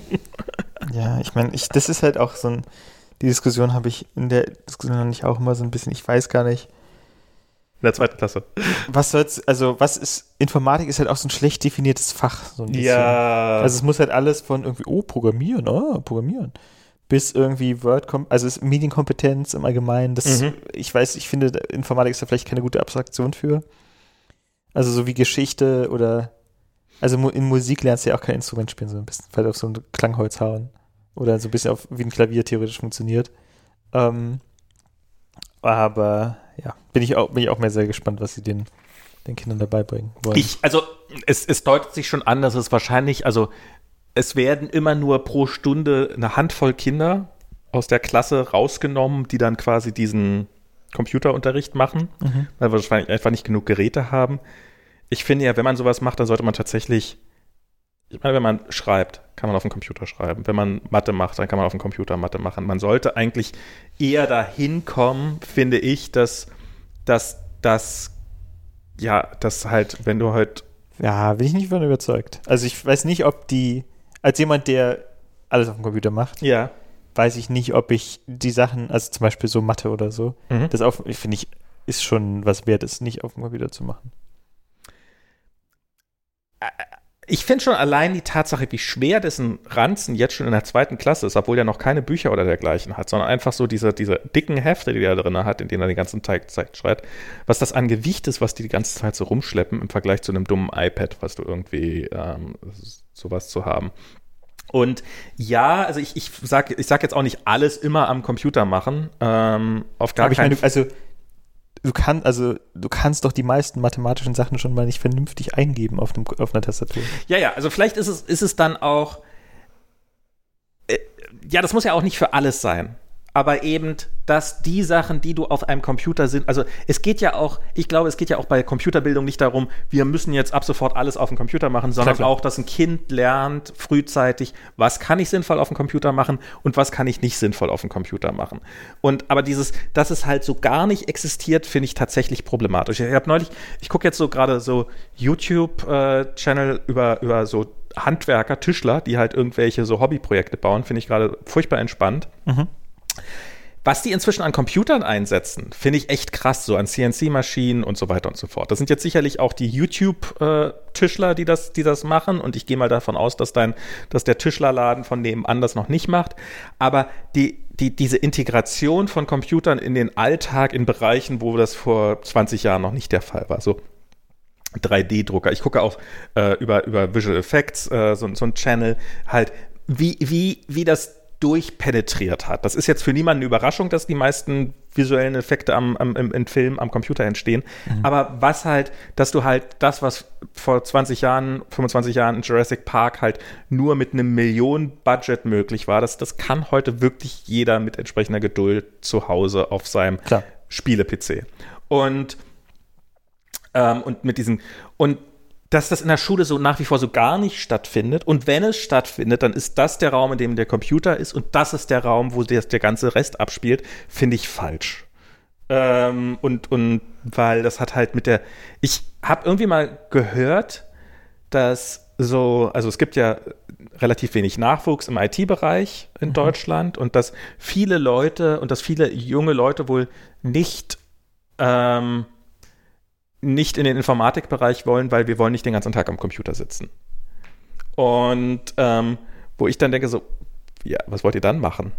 Ja, klar. Ähm, weil es gibt ja wirklich keinen Bereich mehr. Selbst als Gärtner sitzt du ja inzwischen einen wesentlichen Teil deines Tages am Computer und programmierst irgendwelche Steueranlagen oder irgendwie sowas oder musst irgendwelche ja, Abrechnungen machen. Genau, du machst vielleicht irgendwelche ähm, Abrechnungen oder irgendwelche Spreadsheets. Und das, das, äh, das ist ja auch legitim zu sagen, ich will einen Bereich, aber ich mache keine Informatik, weil ich will keine Computer, das ist so ähnlich wie, ähm, ja, ich werde kein LKW-Fahrer, weil ich möchte, nichts, möchte niemals in der Nähe eines Autos sein. Das ist, äh, ja. hat nicht so wahnsinnig viel.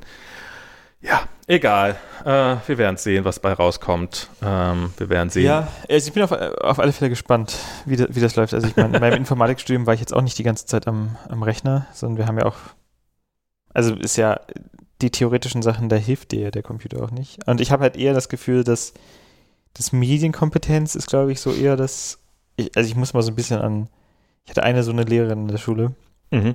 Und als ich im Gymnasium war, das war ja dann schon so die Zeit, da gab es Wikipedia, aber es hat noch nicht quasi, noch nicht in der Mitte der Gesellschaft angekommen.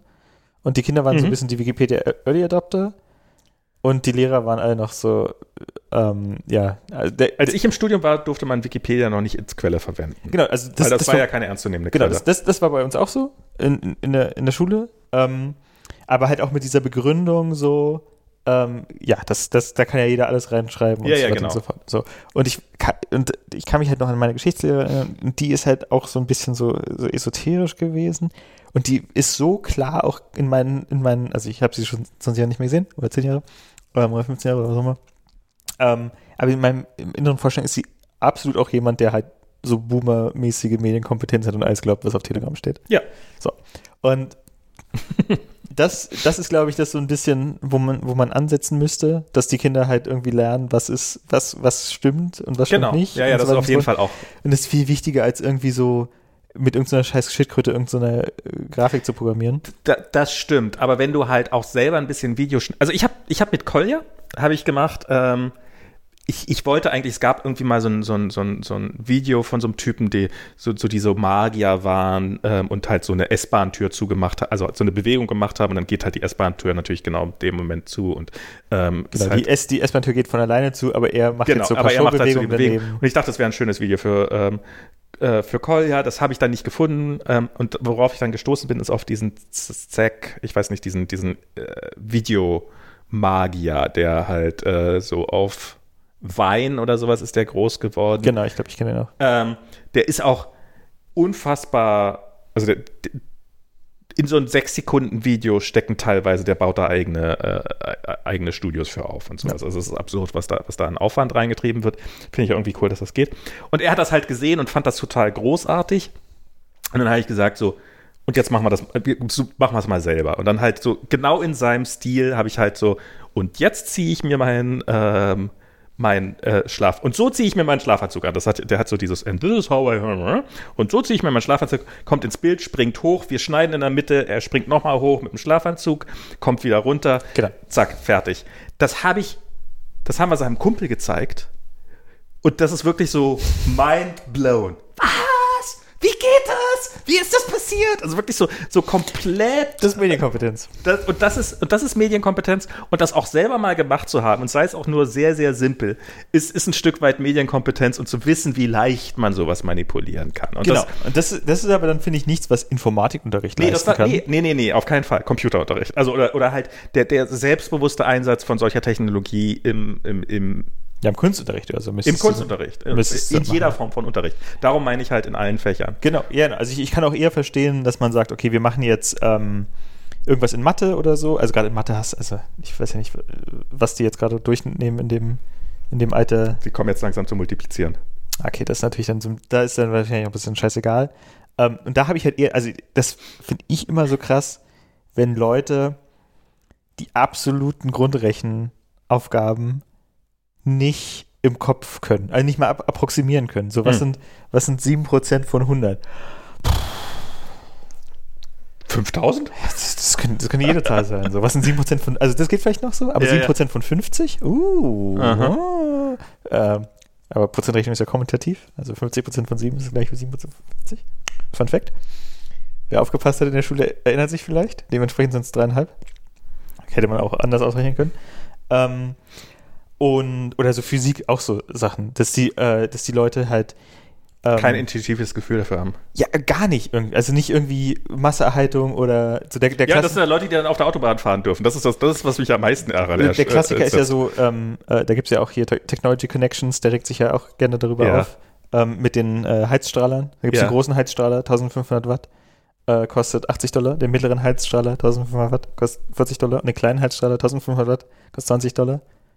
Mein Schwiegervater äh, wusste nicht, dass es, dass das, also der, der hat irgendwann mal einen, einen Lüfter gekauft für seine Wohnung und der, der hieß cool und dann glaubte er, dass das eine Klimaanlage sei. Genau. Und dieses halt, ja, du kannst Energie nicht, du, du die kannst- muss irgendwo hin. Du kannst so- nicht kalt pusten. So. die, genau, Kaltpusten geht nicht. Das Kalt pusten geht nicht. Ähm, genau, und da denke ich mir dann halt, ist es, wäre es halt schon besser, also eine der nützlichsten Sachen, die wir im Informatikunterricht gelernt haben, oder nicht in der, oder in der Uni gelernt haben, war einfach gut zu überschlagen. Also so Sachen Mhm. wie so 2 hoch 10 ist 10 hoch 4. Pi mal Daumen, passt schon. So. Und einfach zu gucken, ja, in, sind wir in der gleichen Größenordnung. So. Wie viel Geld muss ich mitnehmen, damit ich in, äh, Supermarkt, damit ich an der Kasse nicht äh, ohne Geld da, mit, mit zu wenig Geld dastehe? Ja. 5 Euro, 50 Euro, 5 Euro, 5000 Euro. So. Das sind, das sind so, wie es geht. Und da hilft dir halt auch so ein scheiß Computer nicht. Und also ich bin ja kein Autofahrer so. Mhm. Ich weiß theoretisch, wie das geht. Man richtet die Front äh, darauf, wo man hinfahren möchte und dann, Und dann zielt man auf den Fahrradfahrer. und dann drückt man auf das Pedal. deshalb, hat, deshalb hat der Mercedes ja dieses Kreuz vorne, damit Ja. man das erzielen kann. Fadenkreuz. Ähm, aber wenn ich mal beifahre, bin Mhm. ich immer geflasht, wie Leute halt keine 10 Meter ohne Navi fahren können. Wo ich mir denke, also wenn ich von Berlin nach Hamburg fahre, ja, kann ich doch davon ausgehen, erstmal viele Leute fahren nach Hamburg, kann nicht so schwer sein, es sind wahrscheinlich große Straßen, die nach Hamburg führen, ja, es sind nicht so kleine Wege. Ähm, da sind wahrscheinlich unter Umständen auch Schilder, so ist eine, eine populäre Destination. Da denke ich mir auch, wenn ich ungefähr in die richtige Richtung fahre, und selbst wenn, dann fahre ich halt an der, Ausfahrt, an, an der Ausfahrt vorbei. Wir sind hier in Deutschland, die nächste Ausfahrt kann nicht so weit, also was soll passieren? So nach dem Motto. Aber immer dieses, ah, oh mein Gott, Also ich fahre prinzipiell nur noch nach Navi. Ähm, oder fast nur noch. Weil, weil ich diesen Denkprozess halt komplett delegieren, damit delegieren kann an dieses Gerät. Ja, also wie gesagt, ich habe eher das Gefühl, dass, dass, dass es dann, ähm, wenn ich, vielleicht liegt es auch in meiner äh, Ausstrahlung als Beifahrer, kann auch sein, ähm, das ist dann eher so ein, äh, wenn, wir müssen genau das machen, was das Navi sagt und wenn wir das verpasst haben oder das nicht können oder das Navi nicht gehört haben, dann ist sofort shit, does not compute und dann, fahren wir am besten gleich in den nächsten Baum, so nach dem Motto. Und das, und dieses, also das ist, glaube ich, was, was sich einfach durch viele Sachen zieht, dass die Leute einfach so gewohnt sind, einfach nur das zu machen, was der Computer sagt, weil das ist ja richtig. Und es halt zum einen nicht mehr hinterfragen. Also wenn mir, ich, wenn mir ein Computer irgendwas sagt, gehe ich erstmal davon aus, das ist schon mal ein Bug. So. Wenn der Computer sagt, heute ist Mittwoch, dann denke ich schon, ah, das kann, das kann schon nicht stimmen. so. Äh, Was weiß der Computer schon? Ja, okay. okay. Also ich meine, so, so ein gewisses, also so ein gewisses Misstrauen der Kiste gegenüber mitzubringen, ist definitiv, das, das lernt man als, als, als äh, in dem Bereich, in dem wir arbeiten. Das ist gar keine Frage. Ähm, ich finde gerade auch im Navigationsbereich und Kartenbereich, ich finde, also so, es wird so und so viele Leute geben, die dir sagen, es ist super wichtig, eine Karte lesen zu können, so wie man die früher gelesen, also so eine Ich sage nicht mal Karte lesen, aber einfach durch eine, in der Ja, ja. Stadt navigieren, ohne auf dem Telefon oder ein Dings zu gucken. Ja, Einfach, ja, ja, ja, aber, aber, aber auch eine, eine, eine, eine Handykarte, also eine, eine Maps-App, eine Karten-App auf dem Telefon bedienen zu können, ist auch eine Fähigkeit, die viele Leute einfach nicht besitzen. ja, ja. Und Oder einfach auf das Telefon zu gucken und auf die Straße und zu wissen, wo ist wo. Ja, ja, genau. Das ist, also das, das ist dieses AR-Maps Ähm, ich fürchte, das deckt schon eine Marktlücke, weil halt viele Leute wirklich nicht in der Lage sind zu sagen, ah, das muss dann da sein ungefähr. Und sich selber wiederzufinden auf so einer Karte ist ja auch was, was man heutzutage einfach nicht mehr braucht. Das ist ja, das, das kann ich ja auch nicht mehr, weil wozu? Ähm, da, ich bin da, wo der blaue Punkt ist. Da. Ja, ähm, genau, das funktioniert so lange, wie man äh, in der Häuser, nicht in der Häuserschlucht ist oder im Tunnel und so weiter und so Ach, fort. in der Häuserschlucht gibt es immer Cell- Cellular Network und dann sehe ich es dann auch wieder. Also das ist, ähm, das, sorry, das ist kein Problem, was noch ernsthaft, also klar, im, im, im Also, Tunnel dann Ich, vielleicht. ich habe das Gefühl, wir haben das regelmäßig, dass es, wir steigen ins Auto ein, das Auto weiß noch nicht, in welche Richtung es gedreht ist. ja, okay, das, das, das, und dann, und das, was wirklich beeindruckt ist, weil so ein Auto könnte eigentlich, ich meine, die Wahrscheinlichkeit, dass sich so ein Auto dreht, wenn es nicht ausgeschaltet ist, also eigentlich könnte es davon ausgehen, ich drehe immer noch in der gleichen Richtung, in der ich vorher stand. Das wird schon in 95 Prozent oder deutlich mehr aller Klar, Fälle wird klar. das einfach Aber funktionieren. dieses, also dieses klassische, dass, also dass du korrelieren kannst, dass das Auto gerade offensichtlich denkt, es fährt in die falsche Richtung. ja, ja. das, das Roadfitting halt äh, Capriolen schlägt oder so. Ich, da, so. Und das, das sollten halt die Leute irgendwie, und ich weiß nicht, ob man jetzt sagen muss, das muss man in der Schule lernen, weil man in der Schule ja auch nicht Steuern zahlen oder irgendwie, obwohl scheinbar lernt man in der Schule in den Supermarkt gehen, weil ich war neulich im Supermarkt hinter so einer Schul Schulklasse und die sollten irgendwas Ernsthaft? ja, ja, bei der Biocompany hier. Und dann wollte ich, ich wollte irgendwie drei Sachen kaufen und dann waren da so, äh, so eine Schulklasse und die Oh sollten auch irgendwie dann gucken auf, auf irgendwelche Inhaltsstoffe oder so. Die hatten scheinbar irgendwelche Quests zu erfüllen. So Okay. nix mit, keine Ahnung, Lupinen kaufen oder so. Ich weiß nicht, was der, was, was sie machen sollten.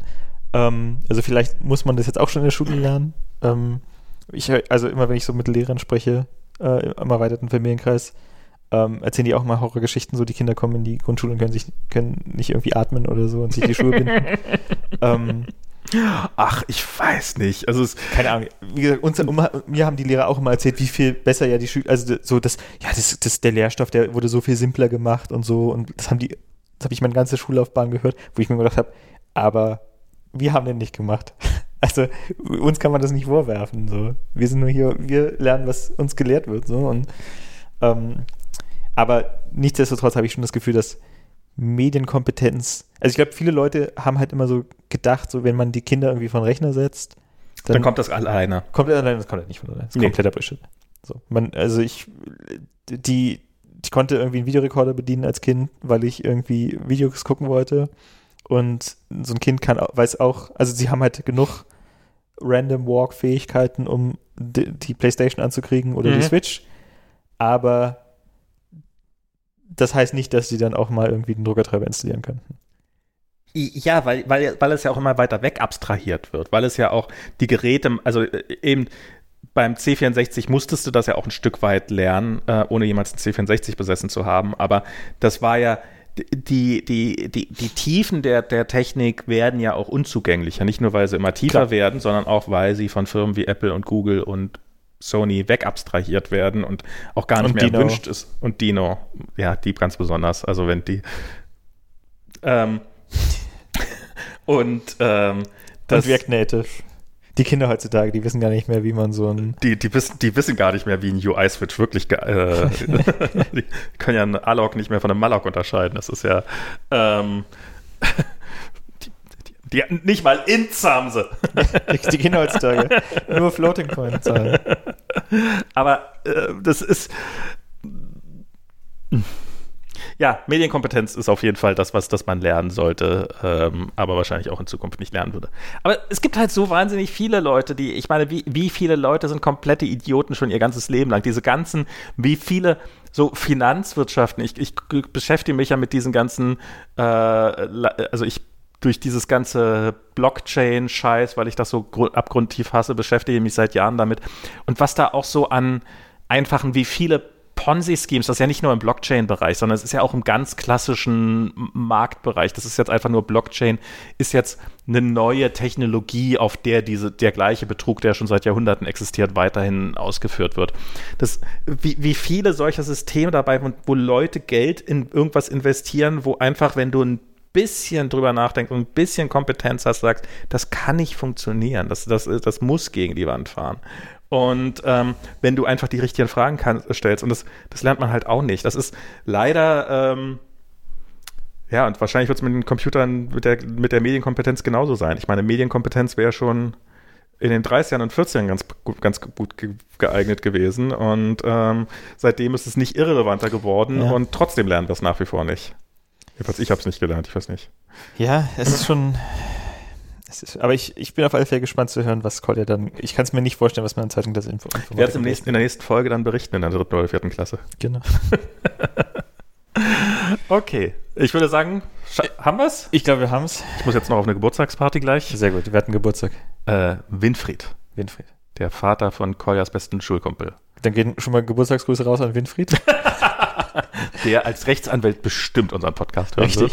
Ja, also die, die Anwälte sind ja unsere Hauptdemografie. deshalb äh, ist die, äh, äh, ja, deshalb sind ja die Ad-Slots bei uns auch so teuer. Die, das, das, deshalb kann sich die ja keiner leisten, weil die ganzen Anwälte so äh, teuer bezahlt sind. Ja. Genau. Ein Teufelskreis. In diesem Sinne. Äh, vielen Dank fürs Zuhören, falls ihr dabei gewesen seid. Und bis zum nächsten Mal, wann auch immer das sein möge. Wir machen einfach keine Vorhersagen. Ja, nach mehr. der Kalenderreform. okay. Äh, vielen Dank. Tschüss.